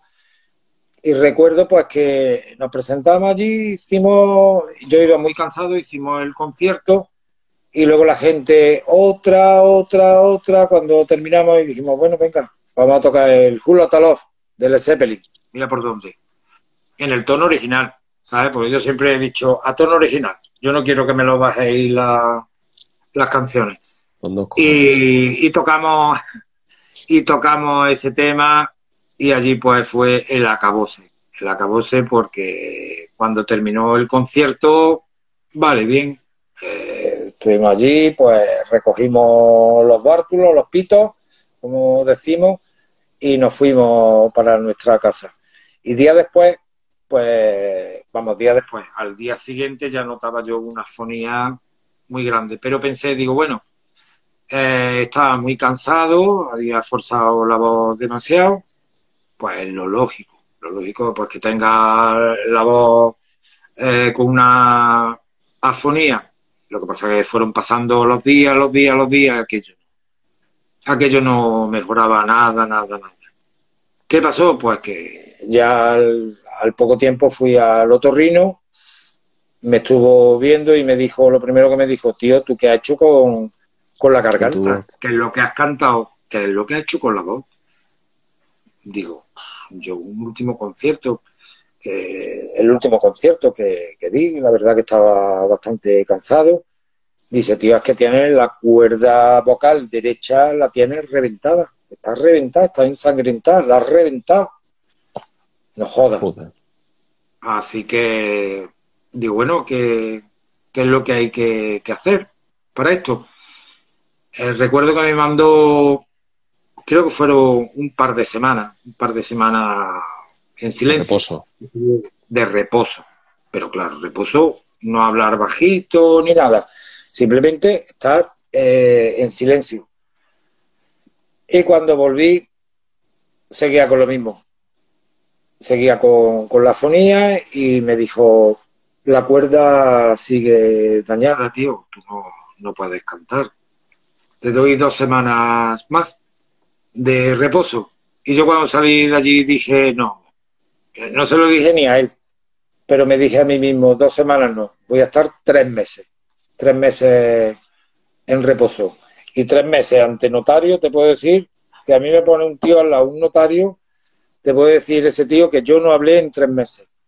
Cuando llegué, pues me miró, dice, coño, te dije dos semanas y ahora viene, sí, porque quería recuperar esto. Se tiene la cuerda perfecta, tiene, está muy bien, está recuperada la cuerda, pero ¿qué pasó? Que había un problema, que yo no sabía hablar, no sabía colocar la, voz, y encima, encima ya venía con eso de, siempre, de no saber colocar la, la voz encima aquello se le unió que en tres meses no hablé, cuando volví a hablar, pues era como, como un niño, como un crío, empezar a hablar, a hablar. ¿Qué ocurrió? Eh, colocación mal de las cuerdas vocales, las colocaba mal y aquello pues degeneró en pólipos y en nódulos. Se me fueron creando pólipos y nódulos y aquello fue empeorando y cada vez más afónico, más afónico. Primero tú nunca... Perdona, Manuel, eh, preguntaba, pregunta a alguien, ¿no? Jesús Ruiz Pérez, si, si tú dabas clases de canto ah. antes de que te ocurriera eso. No, antes no. Antes no. A raíz de aquello sí. A raíz de aquello sí. Antes no. Antes yo era, como digo yo, como, como los gitanos, cantando. Como los gitanos, abrí la garganta y, tira, para tira para adelante, que es lo que le ocurre a los gitanos cuando son muy jovencitos, ven las grabaciones, que tienen una voz muy bien, muy bien, pero cuando son mayores, como yo no, no sé ahora, hoy en día, pero mm, yo siempre he visto que si Camarón, que si el otro, el de la moto, pues no tener técnica, tiran de garganta, con el tiempo, pues se te va creando ese tipo de voz, de voz arenosa, arenosa, que ya, perdón, va perdiendo brillo. Claro. Y ya va saliendo esa medio afonía tirando con fuerza y tirando de garganta, ya vas tirando de garganta, ya es yo abro la boca y lo que salga. claro. Y eso fue lo que, lo que me pasó, de que ya no, no podía, se iba complicando todo, me hicieron una primera operación en el año 95, me quitaron pólipos, al año 96 se me, eh, se me complicó todavía más con pólipos y nódulos, otra operación, y en el 97 otra vez súper complicado porque aquello no, no terminaba, no terminaba. Yo ya, eh, es verdad que, que sí hablaba, eh, sí hablaba, me tiraba un tiempo así que, que hablaba poco, iba con una libreta escribiendo Claro. y daba conciertos con Demonio en el Jardín, que le tengo que dar las gracias a Michael, al guitarrista de Demonio, a Michael de la Riva, que yo iba a los ensayos porque quería seguir yendo a los ensayos, pero yo no cantaba en los ensayos, cantaba él, él pues eh, cantaba los temas y yo estaba allí pues, pues, por salir de mi casa, ¿sabes? Pero eh, dar conciertos sí daba, es verdad que daba los conciertos, pero al día siguiente, imagínate, estaba estaba hecho polvo y cada vez se me iba complicando cada vez más. Esto era ya una montaña rusa que se iba poniendo cada vez a peor. Más Y ya arriba. el año 97 me operaron por tercera vez, otra vez, ¿sabes? Que, que te tienen que dormir por entero, te, te echan allí en la en la cama, eh, en el quirófano, te abre, te quedas dormido, te abren la boca con, con un gato, te pone la boca grandísima y allí que meten el láser para con extremo cuidado cortar cortar tanto el pólipo como el nódulo, porque como a ellos se le vaya un poco el láser y te toquen la cuerda vocal un poco más, ya te, cre- te crean un hueco, una hendidura, entonces ya sí tienen una afonía de, de por vida, eso ya no te la puedes, no te la puedes quitar. Y a raíz de ahí ya empecé a dar clases de canto con un tenor, con un hombre, un tenor de un pueblo de aquí de Córdoba, de Vaina, que yo iba al pueblo a, allí a dar clases de canto, luego ya empecé con profesoras, foniatra, logopeda, un año entero que me tiré haciendo ejercicios de respiración, apagando velas, soplando, eh, bueno, hasta que gracias a Dios, y cruzo los dedos, ojalá no vuelva eso más a mi vida. Claro, pero para eso está la técnica, ¿no? Para, fíjate que estás diciendo que te tiraste un año para aprender a respirar y, y expulsar Sí. el aire, lo importante que es. Un año entero, un año entero soplando, haciendo ejercicio de, de respiración y manteniendo el aire y cada vez aguantando más y cada vez y con la profesora allí contándote el tiempo con un reloj, ¿sabes?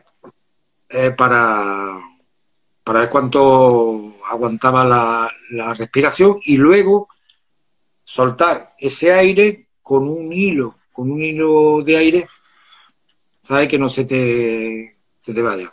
Y Claro. poco a poco, pues mira, A sonorizar. Tendrí- tendrías que volver a sonorizar, claro, aprender a sonorizar. y colocar la voz, colocar, Claro. colocar bien la voz para proyectarla bien y utilizar el, el diafragma, Claro. que es lo que yo no utilizaba. Tú tirabas, Ah. pues como hemos empezado todos, ¿no? Tirando y tirando y lo que sea, lo que Dios quiera, claro. Pues como han empezado todo. Eh, bueno, hoy en día ya, desde lo de Operación Triunfo, yo creo que ya todos los nenes y nenas, todos los que han salido, ya, yo creo que ya va más que aprendido. ¿Sabes? Sí, Con y además Yo creo que va y hay mucho que estu- aprendido. Y hay mucho estudio de técnica vocal también, ya la gente Bueno, hoy en día es, es otra cosa, no es, no es lo antes. Claro, no tiene nada que ver. Antes era lírico y, bueno, el jazz, ¿no? El origen, ¿no? Frank Sinatra y todo eso, si no. Sí, sí, sí, sí. Y mira, yo hay una cosa que en un documental que tengo, hablando Pavarotti, y decía Pavarotti que, que la técnica vocal es lo más importante para un cantante. Y se da igual lo burro que cantes, la burrada más gorda que tú puedes hacer con, con la voz, cantar gutural, chillar, lo que quieras. Si tienes técnica vocal, lo puedes hacer y no pasa nada, no te va a hacer daño, aunque hagas la burrada más gorda del mundo. Ahora, si no tienes técnica, pues te arriesgas a, a, eso, a, a, a las consecuencias, a, lo que pueda ser. Si quieres recuperar la voz, si te salen pólipos o nódulos, tenés que pasar por el quirófano, si no, hombre, con silencio también desa, desaparecen los, los nódulos, pero tienes que estar en silencio, como te lié a hablar. Claro, pero tú tienes que... Pero eso es como una lesión deportiva, ¿no? Si claro. no sabes correr bien y, y, vale, te has recuperado de la lesión, pero sabes que no te van a enseñar a hacerlo bien, vas a volver a tenerla tarde o temprano. No sabes, sabes correr bien, ¿no? Pues imagínate cuando te pongas en pista o hacer una maratón, pues... Y, y, y una vez... Y en el 97, en ese momento tú sales, o sea, para ti, joder, tú eres un, un, luchador, ¿no? Porque después de tres operaciones, tres años, ahí venga y dale, y tú venga, pa'lante, pa'lante, y tirando pa'lante, eh, decir, decir, joder, si es que, que llevo 15 años cantando y me queda toda la vida por delante. Ya. Y, y aprendiste, seguiste estudiando, eh, te metías en clases de canto, venga, y ahí dijiste, ¿qué, ¿qué, ¿qué, notaste? ¿Qué notaste cuando, cuando mejoraste y dijiste, hostia, esto me sirve para mejorar y para, para decir, coño, que lo que ejemplo, tengo es un instrumento? eh, que proyectaba la voz y podía pues llegar a, hasta donde yo quería, hasta donde yo quería llegar. Y sobre todo, no terminar un concierto, como me ocurría antes de eso, no terminar un concierto y terminar pues como Pepe Iber, el actor. ¡Chencho! Así. Esa es la historia, no terminar de Pepe Iber. Es muy importante. Ya te digo, la técnica es, No es todo. es muy importante. Porque Es luego todo- te la... Le puedes poner mucho corazón y alma a- para cantar. Eso sí, una cosa no quita la otra. Pero ten siempre técnica, si no, no hay nada. Sin técnica, mal lo llevamos. Por mucho Te iba- corazón que le pongas alma a cantar. Claro. Porque te iba a decir, tú no te has ido además a cantar cualquier versión y cualquier estilo. O sea, tú te has ido a cantar temas de los más jodidos. De hecho, tú has estado girando por Alemania con el señor Mari Digo, Charlton Sí, que ahora he estado con él, precisamente. Acabo de estar con él. Haciendo versiones, las versiones originales en tono original de Nazaret, que eso no se lo canta cualquiera. Pues, uh, eso hay que echarle de comer aparte. Por eso, Es verdad, es verdad, es verdad. La voz de Dan McCafferty es complicada, pero a él le, le gustaba, me decía, coño, como tú lo haces, que me gusta, que me gusta, eh, eres Dan cantando. Eh, Me decía, no, eres Dan, no, mejor que Dan. Mejor que Dan McCafferty. Mira que se ha tirado el año con, uno de los ¿eh? grandes, con Ian. Gillan, Robert Plant, todo eso.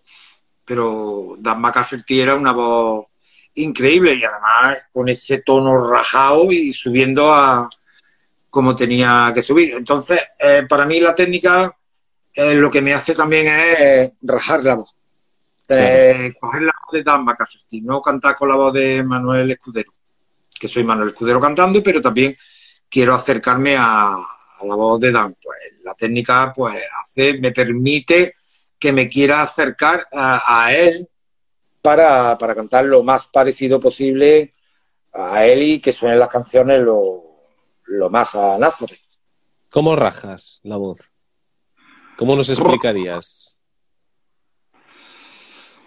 Jodido, ¿eh? La raja, es complicado. Sí.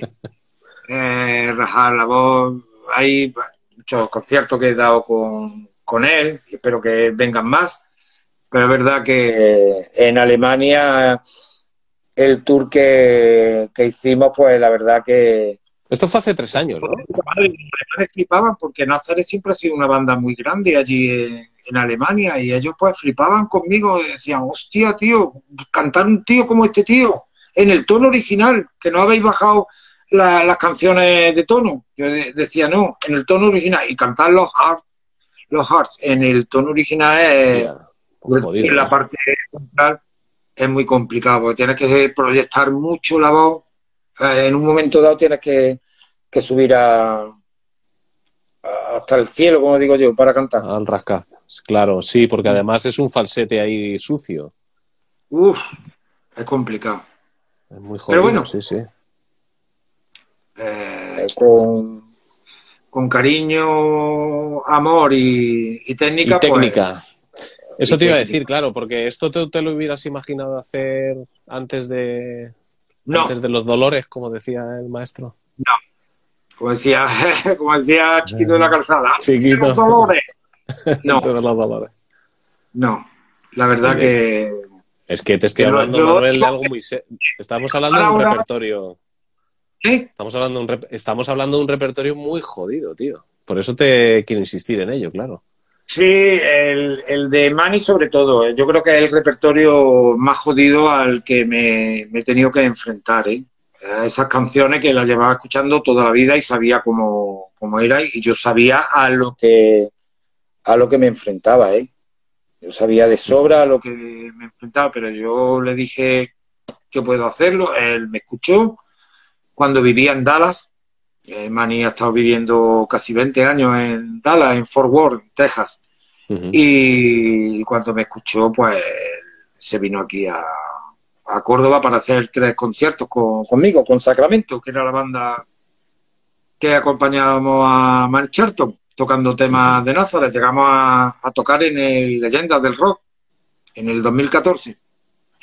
Bueno. Y la verdad que el tío, pues, el hombre flipó, le, le encantó. Hasta qué punto que al año siguiente eh, me escribió y me dijo, oye, que me voy a Córdoba a vivir, que aquello me ha gustado mucho. Y dejó América. Dejó Dallas por, por venirse, por venirse aquí, ¿sabes? Así que yo encantado. Un tío al cual he seguido toda mi vida y, y tenía un póster eh, en mi habitación. En los 80 tenía allí un póster de, de Mani y tenerlo aquí, pues imagínate. Ya ves. Mm. Y ser amigo de él ahora, claro. El que cuente contigo, tío. Sí, nos llevamos muy bien, muy bien. Coño, eh, ya te digo que hace un rato que, que he estado con él, que hemos estado eh, comiendo y tomando copas aquí en un bar al, al lado de mi casa, que nos vemos todos los fines de semana. Si no, el sábado o el domingo nos vemos para, para tomar algo. O él viene a mi mira- casa, o yo vengo a su casa y, y muy Me hace bien. gracia, me hace gracia una cosa. Comenta Jesús Ruy Pérez cuando pase, dice, cuando pase todo esto, hacéis una gira por España con los clásicos de Nazaret. Pero fíjate que eso me lleva a mí a pensar que desgraciadamente en este país algo así no funcionaría igual que en Alemania, ¿verdad? Eso te lo digo yo ya que sí, que no. O sea que llevas razón. Es Alemania es Es otro. concepto. Es otro concepto. Yo, eh, los conciertos, la gira que estuvimos allí de, ocho conciertos, eh, me di cuenta, eh, además se lo comentaba allí a mis compañeros cuando estábamos, digo, tío, esto es otro mundo, es otro concepto. La gente tiene una cultura por la música distinta a la de España, pero, pero muy distinta, de verdad. Van a un concierto y van a disfrutarlo y cómo se comporta y cómo lo vive y cómo pagan su entrada. Es, es otra historia. Es que lo ves aquello y es, es otra historia. No tiene, Y gente más mayor, no ¿verdad? tiene nada, pero muy pocas cosas que ver con, con lo que ves aquí. Y yo lo que he visto en Alemania es que la gente tiene una edad más avanzada. No es como aquí, Sí. que a lo mejor eh, la gente es más mayor, ¿verdad? Porque han vivido eso y, y quieren seguir viéndolo de joven. Sí, sí, sí, sí, sí. Eh, mira, el primer concierto que dimos, que no me acuerdo dónde, dónde era, sé que era en la Selva Negra de allí en Sí. Alemania, no me acuerdo del pueblo, un sitio precioso donde tocábamos, al lado de una fábrica muy grande, y estaba todo, se había vendido todo, estaba sold out, todo vendido, estaba la sala repleta, repleta, y, y había mucha gente mayor mucha, pero yo te puedo decir que el, yo creo que el 80, el 80 o 90% era gente de, de 50 años para, para adelante que estaban flipando, que estaban flipando con... Y venían a ver a Mani, venían a ver a Mani, venían a ver a la banda y disfrutaron cantando cada una de las canciones que, que tocábamos, porque es que en Názares, sobre todo en Alemania, eso me lo cuenta Mani, en Alemania el- en los años 70 fueron número uno allí. Sí. Tuvieron muchos éxitos, hicieron mucha televisión allí, muchos tours y, y ellos iban. Nazaré era la banda supporting de, de Deep Purple. Claro, del 70. 72 al 76 era la banda que, que acompañaba a Deep Purple en directo. Claro, casi nada. O sea, te has subido a la furgoneta con un señor. Sí, él me cuenta, me cuenta cosas increíbles, de verdad. Me cuenta cosas increíbles de, de, de aquellos años. De aquellos años de los Deep Purple, cómo lo vivían todos, bueno, con Purple, con Ternayer, con, con Al Smith, con, eh, con Uriah Heep, con la banda que tristemente ha fallecido Ken Hensley, su teclista Sí. original. Sí. Y hoy hemos estado hablando de eso. Sobre todo giraron mucho con Uriah Heep en los 80, me ha contado. No sé, un montón de, de gente. Y te cuentas cosas que la verdad que, que alucina. Es que Claro, claro. hablar de, de lo que era un tour y salir a, a grandes estadios a, a tocar, grandes recintos y siendo número uno. Cuando era. Este señor sí. Este señor sí que podría contar la diferencia, ¿verdad? De lo que era antes a lo que es ahora también. Y a nivel internacional. que me lo cuenta. Y te puedo decir que, que- me lo cuenta. Muchas veces me dice, Manuel, lo que yo veo aquí en este país, en España, yo no lo he visto fuera nunca. Digo, "Pff, ¿me lo cuenta? ¿Me lo cuenta El cambio, tío?". ¿te refieres? Sí, de todo. Sí. Con la mentalidad, la mentalidad de- del músico, el, el negocio, todo eso, me lo dice él. Dice, es que fuera otra historia, de verdad. Lo que yo veo aquí, entre vosotros los músicos, eh, él se da cuenta de todo. Dice, tío, es, Sí. otra historia. Se ido a tomar por culo todo, ¿no? Toda Es otra historia. Fuera es otra historia. Y aquí estamos un poco, no te digo neardental, pero si ya en la edad de bronce o, o en la edad romana. Mm. Y yo me di cuenta eh, en el tour por Alemania y a las cosas que él cuenta y de la manera de ser que él tiene. De esa manera de ser, que es un hombre que ha vivido mucho, mucho, mucho eh, la música y a, a los niveles muy altos y, y de la manera que es. Y cómo entiende todo. Mm. Además, tú, tú sí has viajado también por Latinoamérica, ¿verdad? ¿O estuviste con Medina Zara? Sí, fueron dos conciertos, bueno, dos conciertos, dos veces que fuimos a, a Ecuador, dos viajes a Ecuador, 2008 y, y creo que fue 2000, ¿cuándo fue? 2008 y creo que fue en 2011 luego Estu- estuviste de México. 2007 a 2013, ¿no? Algo con ellos. Con Medina. Sí, Sí. estuve de 2007 al, Al 13. al 2013, a septiembre del 2013. Seis años y medio, la verdad que es maravilloso.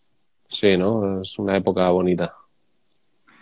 Para mí sí, y además debo de debo de reconocer que que lo que es Manuel Escudero a nivel nacional, de darme a conocer aún más, aún más, yo creo que el trampolín fue Medina Zara. Eso sí lo tengo muy claro, que a raíz de ahí fue cuando Manuel Escudero ya la gente le vio ojos, nariz, boca, ya eh, dijeron, hostia, este tío, este tío, aunque estaba de, haciendo los coros, pero es verdad que fue el trampolín para, para darme a conocer a- Claro. al gran público. Por eso le debo mucho, lo he pasado muy bien con ellos, he disfrutado mucho, eh, más de 300 conciertos y ha sido genial. ¿Qué genial todo. diferencia, ¿Qué diferencia de ser voz principal a voz secundaria, no? Es otra manera ¿Cómo? de vivirlo todo. La diferencia entre ser voz principal en una banda y ser la voz secundaria, que es, es- te ayuda a verlo todo otro prisma, ¿no? Y, y aprender muchas Bueno. cosas también. La verdad que a mí eso no me creó un trauma ni, ni nada. Yo le estaba. No, eh, perdóname, Manuel, no me refiero a eso. Me refiero a que es otra experiencia, ¿no? Que ayuda mucho también a ver las cosas. Sí. No tener los focos tú el primero y poder eh, trabajar otras voces, otros tonos. Sí, no salir adelante, ¿no? salir adelante y el, No lo digo como algo malo, ¿eh? Lo digo como algo positivo, ¿no? Que te ayuda a fortalecer también Para otra parte fue de tu positivo, ¿eh? A mí no me, aquello no me creó un trauma ni nada. Yo es que me lo pasaba muy bien. No, eh, eh, yo entré en Medina para eso y no me iba a llevar a engaño. Yo entré allí para apoyar a Manuel Martínez en, la voz y a la banda, con, mi voz. Y me siento muy orgulloso y, la verdad que, fueron unos años muy productivos y que a mí me sirvieron mucho. Si te dijese lo contrario, te estaría engañando. Es que me sirvió mucho, mucho a todos los niveles. Conocí a mucha gente, conocía a mucha gente, muchos fans y amigos. Y la verdad que me lo pasé bien. Gané muy buen dinero, también hay que decirlo. Y, conocí pues muchas ciudades, muchos pueblos y, me lo pasé bien a nivel vocal, a nivel vocal, Manuel, que es a lo que voy, ¿no? Un poco, eh, a nivel vocal es, estás haciendo dobles voces, coros, eh, apoyando, ¿no? Eso es un curro también potente, porque son temas además que todo el mundo se conoce, ¿no? Lo que van a ver a un concierto. Lo tenía memorizado. Que, llegaba una canción, pues había en esta parte tenía que hacer un tono, en la otra tenía que hacer un tono mucho más alto, en la otra un tono medio, en la ya está, era un curro todas las noches haciendo eso, pero, pero yo disfrutaba, ¿eh? disfrutaba mucho en el directo, como en los viajes en la furgoneta, pues, tengo grandes recuerdos de eso, eh, en los hoteles, el, el, antes y el después de, un concierto. Qué bien. Fue, eh, no sé, una fiesta eh, para mí y le debo mucho y, desde aquí pues le doy las gracias claro. a ellos por, haber puesto su fe en mí y haber confiado en mí para, para eso. Claro, de alguna manera, ¿no? Es un poco el trabajo que, que, estás haciendo con una, una, marca importante, ¿no? Que es Medina Zara, que puedes viajar de otra manera, ¿no? Que, sobre todo de cara al público, ¿no? Que estás tú eh, trabajando en el escenario ¿no? De, de esa manera, ¿no? Con... Sí, sí, sí, sí. Que es lo que tú dices, ¿no? Que...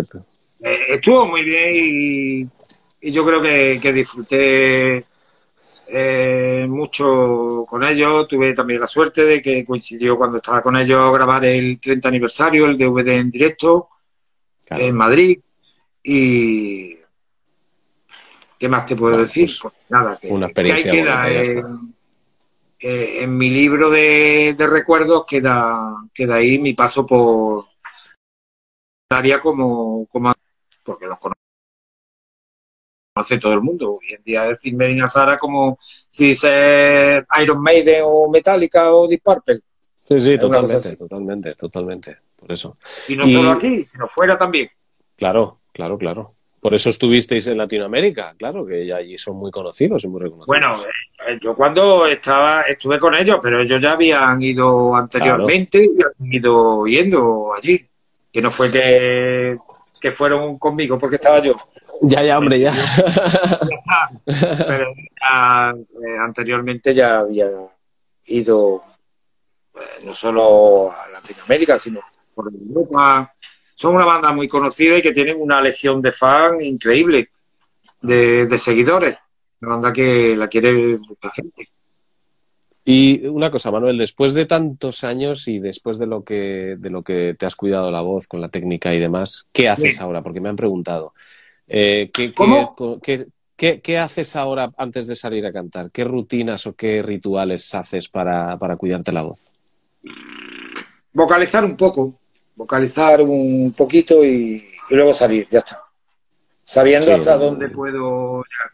Lo que sí tengo muy claro, que eso sí se lo he dicho yo a vocalistas, hace muy poco a, a un vocalista mexicano que se puso en contacto conmigo, una gran banda, que se llama Conjura, de, son del de México del DF. Eh, y la verdad que estoy en contacto con ellos. Bueno, se pusieron en contacto conmigo su cantante porque quiere que colabore en su nuevo disco que están ya preparando y, y en breve grabaré con ellos.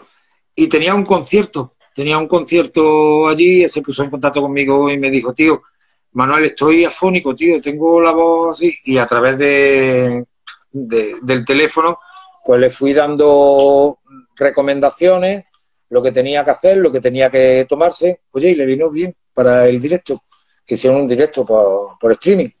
Y le, le, pregunté al día siguiente, digo, oye, ¿cómo te ha ido? dice, tío, pues me ha servido, me ha venido de puta madre, gracias. Fíjate, a un montón de kilómetros, de miles de kilómetros, pues mira, le sirvió mi ayuda. Buenísimo, claro.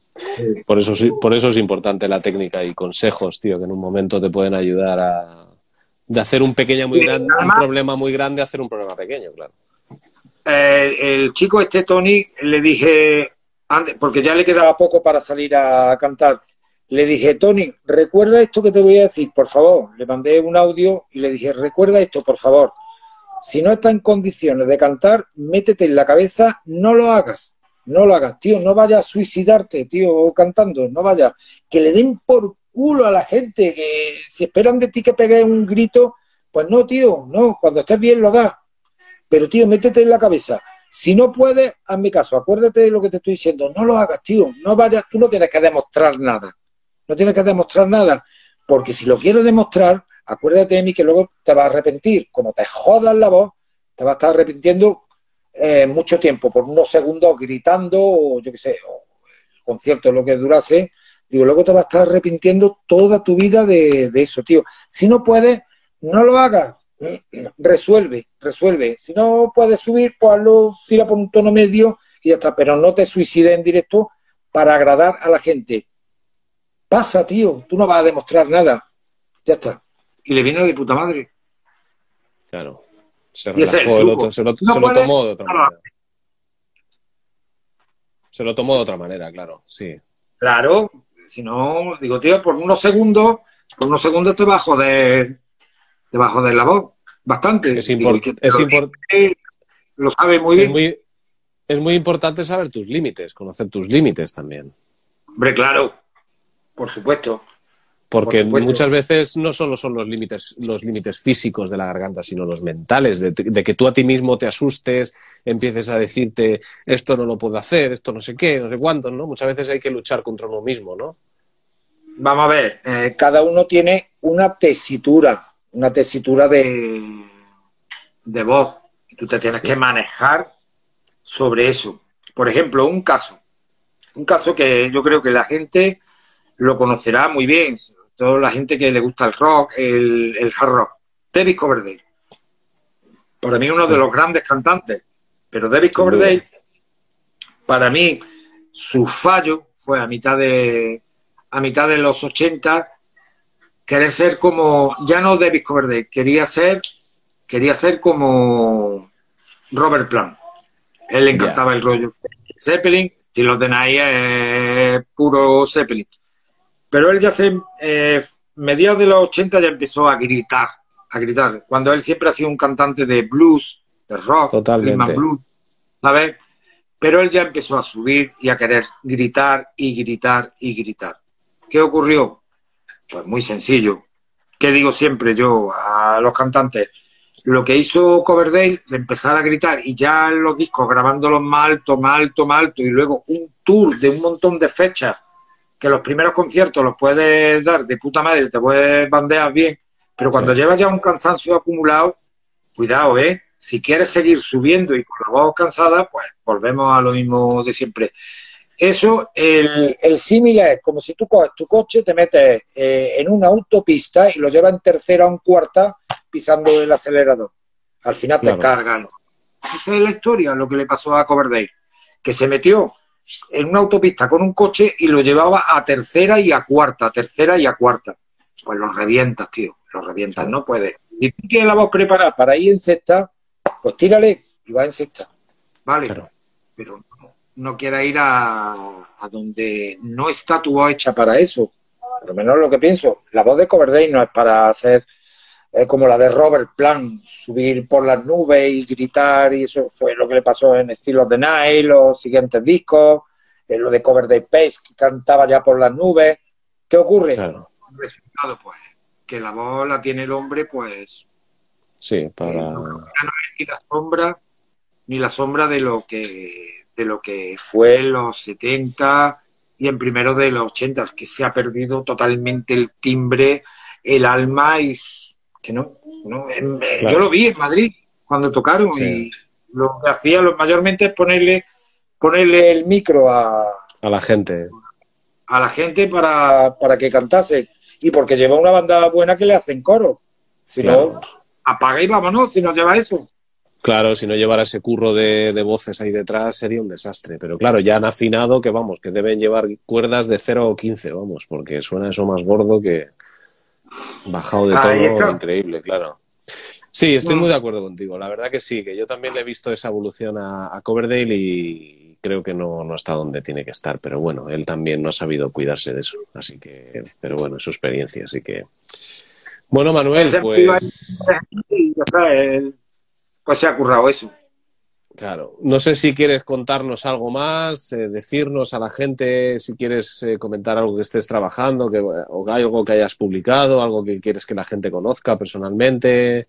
No, por ahora no, que hemos sacado Ago, Ago sacamos un disco en el mes de junio, el nuevo disco de Ago llamado Más Allá y que, y que lo compren.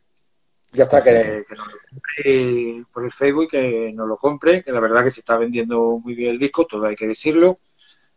Y ¿Cuál es que el, por- el Facebook? Dinos el Facebook y la web, lo que tú Agu, quieras. el de Ago, Facebook de, Vale. de la banda Ago. Nos manda un messenger, un privado y- y ya está. Perfecto.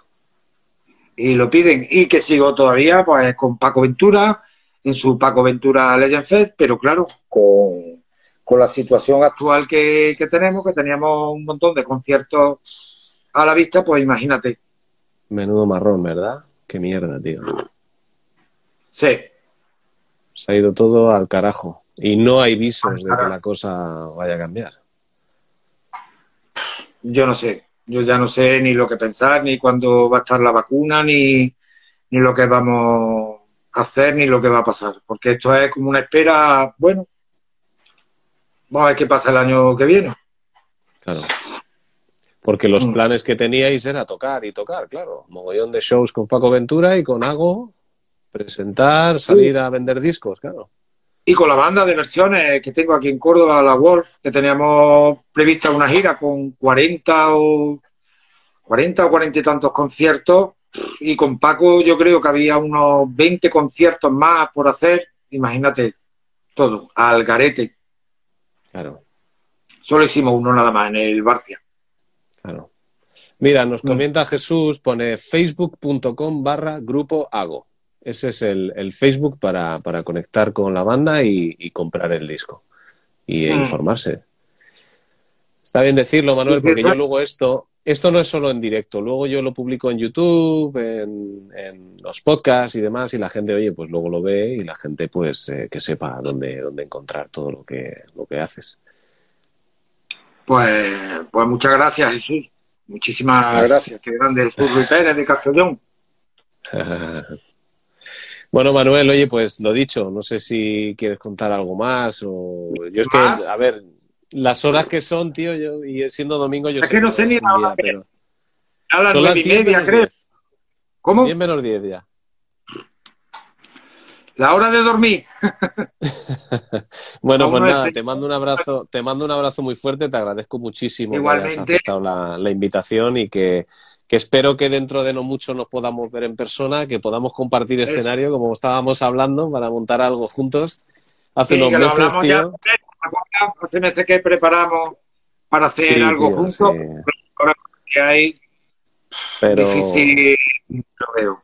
Y luego la remontada, y luego la remontada ya verás, porque me parece a mí que luego va a ser una merienda de negros esto cuando, cuando vuelva la Eso me lo comentaba un amigo mío. Dice, yo creo que el día que vuelva esto eh, se va a saturar todo. Va a ser ¡buah! como un, un cuello de botella que se va a abrir y, y todo el mundo va a querer tocar en salas, en festivales, va a haber 18.000 festivales, no sé. Van a tener que empezar a abrir las salas los lunes, macho, para hacer bolos todos los días, ya verás. Yo creo que sí. El problema es que vayan. Ya, El sí, problema claro, es que si no vaya hay público- Si no hay público, ¿para qué vas a tocar en una sala? Para llevarte un disgusto y verte a tu casa en números rojos y de mala leche. En eso ya Claro. sí que lo tengo yo muy claro, muy claro.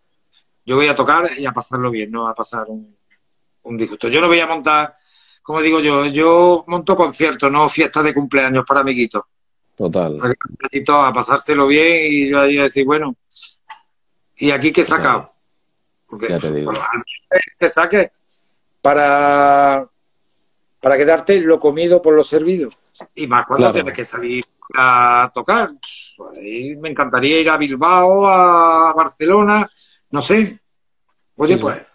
Pero bueno, mira, también puedo decir que he tenido suerte, que cuando he ido con mi banda con, con Sacramento anteriormente, cuando fuimos a Barcelona, eh, la primera hubo muy buena entrada y la segunda llenamos, reventamos la sala y nos trajimos, la verdad que bueno, un grato recuerdo y, y muchísimo dinero de todo, porque vendimos todos los CDs, todas las camisetas, la sala llena, se quedó gente fuera.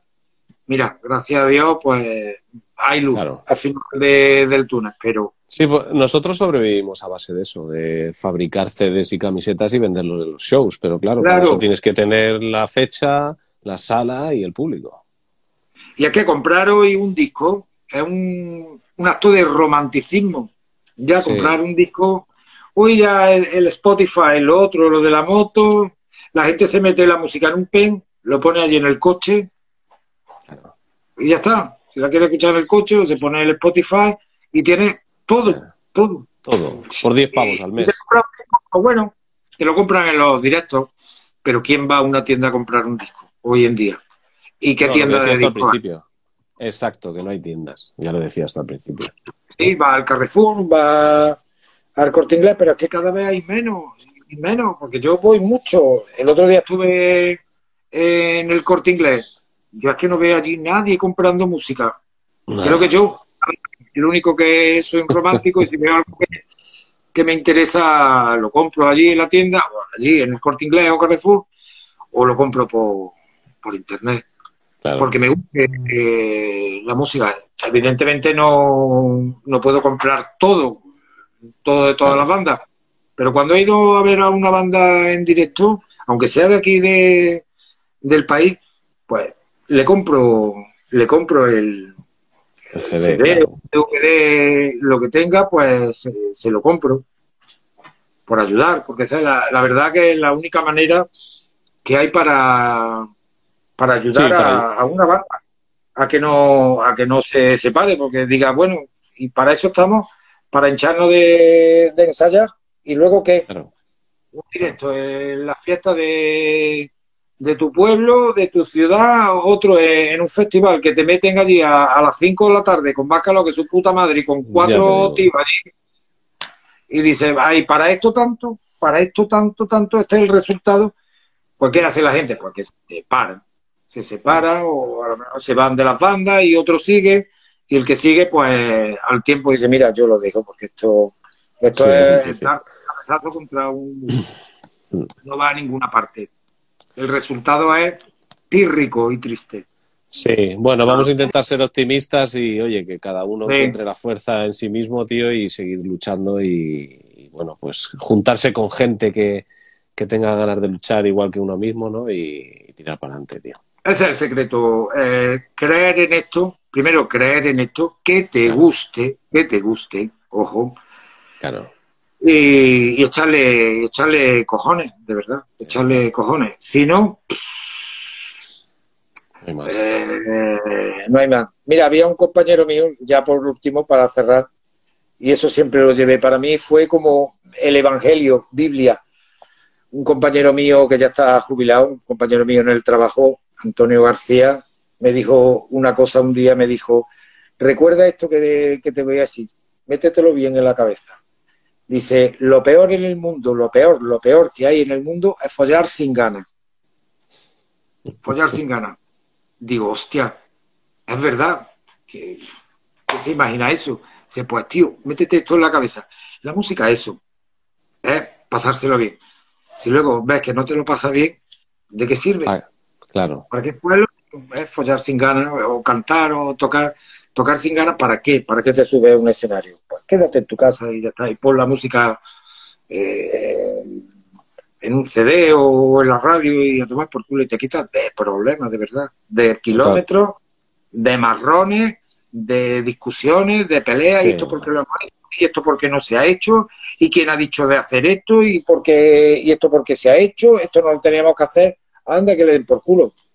Si esto ya está todo inventado, ya está todo inventado. Otra cosa, que tenga ganas, tenga ganas de, de salir, porque quiere salir, quiere, que es lo que nos pasa, subirnos a un escenario, sabiendo luego a, a lo que te expones, que dos y dos no Sí, son pero lo compensa todo. Luego tú estás arriba y Eso sí. todo. eh, Bueno, a decir, y eh, esa es. no, que a tu casa Sí, hay veces dices, que- me cago en su puta madre que estaba yo más a gusto. en mi casa yo estoy viendo una película. ya yo te te digo. cuento, me ha pasado muchas veces, ¿eh? Bueno, no muchas, pero algunas sí. De, que digo yo que le he dicho yo a los músicos, tío, ¿yo qué cojones hago aquí en lo alto del escenario, tío? Yo, polla pinto, si yo lo que tenía que teletransportarme, hacer así, tocar el casquillo y aparecer metido en mi cama, yo qué polla hago aquí a tantos kilómetros de, de mi casa, yo estoy más a gusto en mi casa que un marrano en un charco, yo qué polla pinto aquí, ¿para qué? ¿Para qué? ¿Para llevarnos ahora ¿Qué va a pasar ahora cuando nos bajemos del escenario? Pues eso, digo, para eso me lo ahorro. Eso es la... Pero nos gusta. Hombre, Nos eso, gusta. eso es una droga. La sarna con gusto no, no pica. Eso es.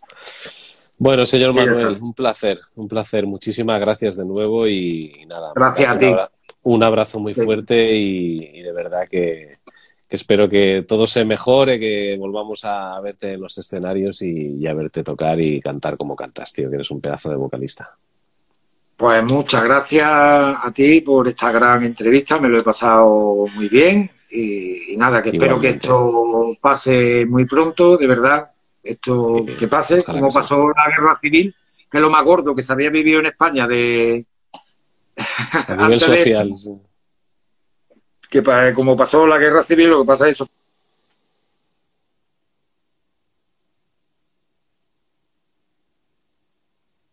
Vaya, se ha cortado. Hablamos de la guerra civil y se va el wifi.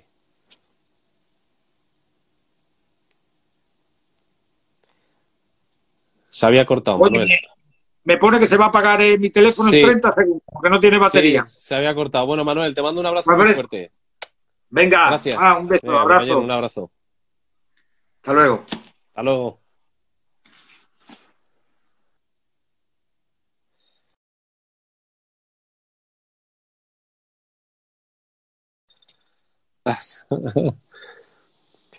Pues un placer, un placer entrevistar a Manuel y un saludo a todos. Eh, Juan Diego, Paul, ¿qué tal? ¿Qué os ha parecido ahora por ahí? Sergio, Raquel, eh, Nara, ah, ¿quién más tenemos por aquí? Muchísima gente que os habéis conectado esta noche. Bueno, ya habéis visto, Manuel es un genio y figura y además un vocalista acojonante. El tío tiene un vozarrón de la hostia. Y la verdad que es, es, eh, es una experiencia hablar con él porque además con todo lo que ha vivido y, sobre todo yo tenía, yo tenía ganas de que nos contara lo de la operación ¿no? y, y cómo ha superado todo eso. Y, lo de siempre, siempre quiero matizar ¿no? que la importancia de la técnica, de la técnica vocal, lo importante que es saber utilizar la voz, utilizar la respiración, sonorizar.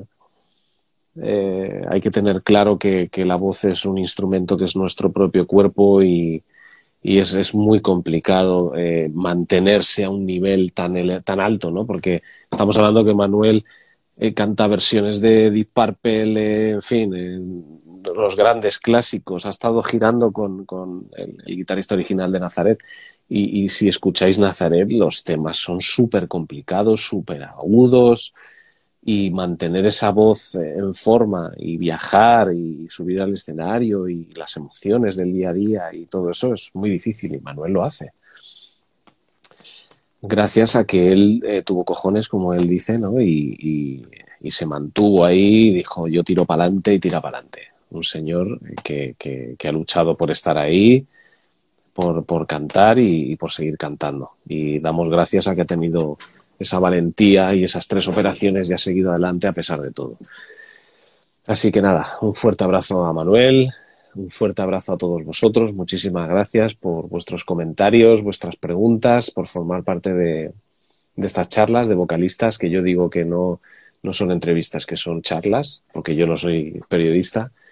Y, bueno, pues que, espero que haya sido de vuestro agrado, que, que lo veréis y en YouTube, en los podcasts que yo publico luego en mis redes sociales, efectivamente, es muy trabajador y muy constante, eso es. Eso es lo que hace que uno triunfe en todo. Da igual que seas más conocido o menos, al fin y al cabo es, eh, eh, pues eso, currar y currar y hagas lo que hagas, si curras y te lo tomas en serio, pues eh, lo que pasa es que la música, pues al final el feedback es, la gente, ¿no? Vosotros, el público que, que escucha nuestra música. Así que nada, os mando un abrazo muy fuerte a todos, muchos besos y nos veremos en la próxima entrevista que ya os diré con quién será y cuándo será. Y nada, un placer y muchísimas gracias por estar aquí en Vocalistas. Así que nos vemos.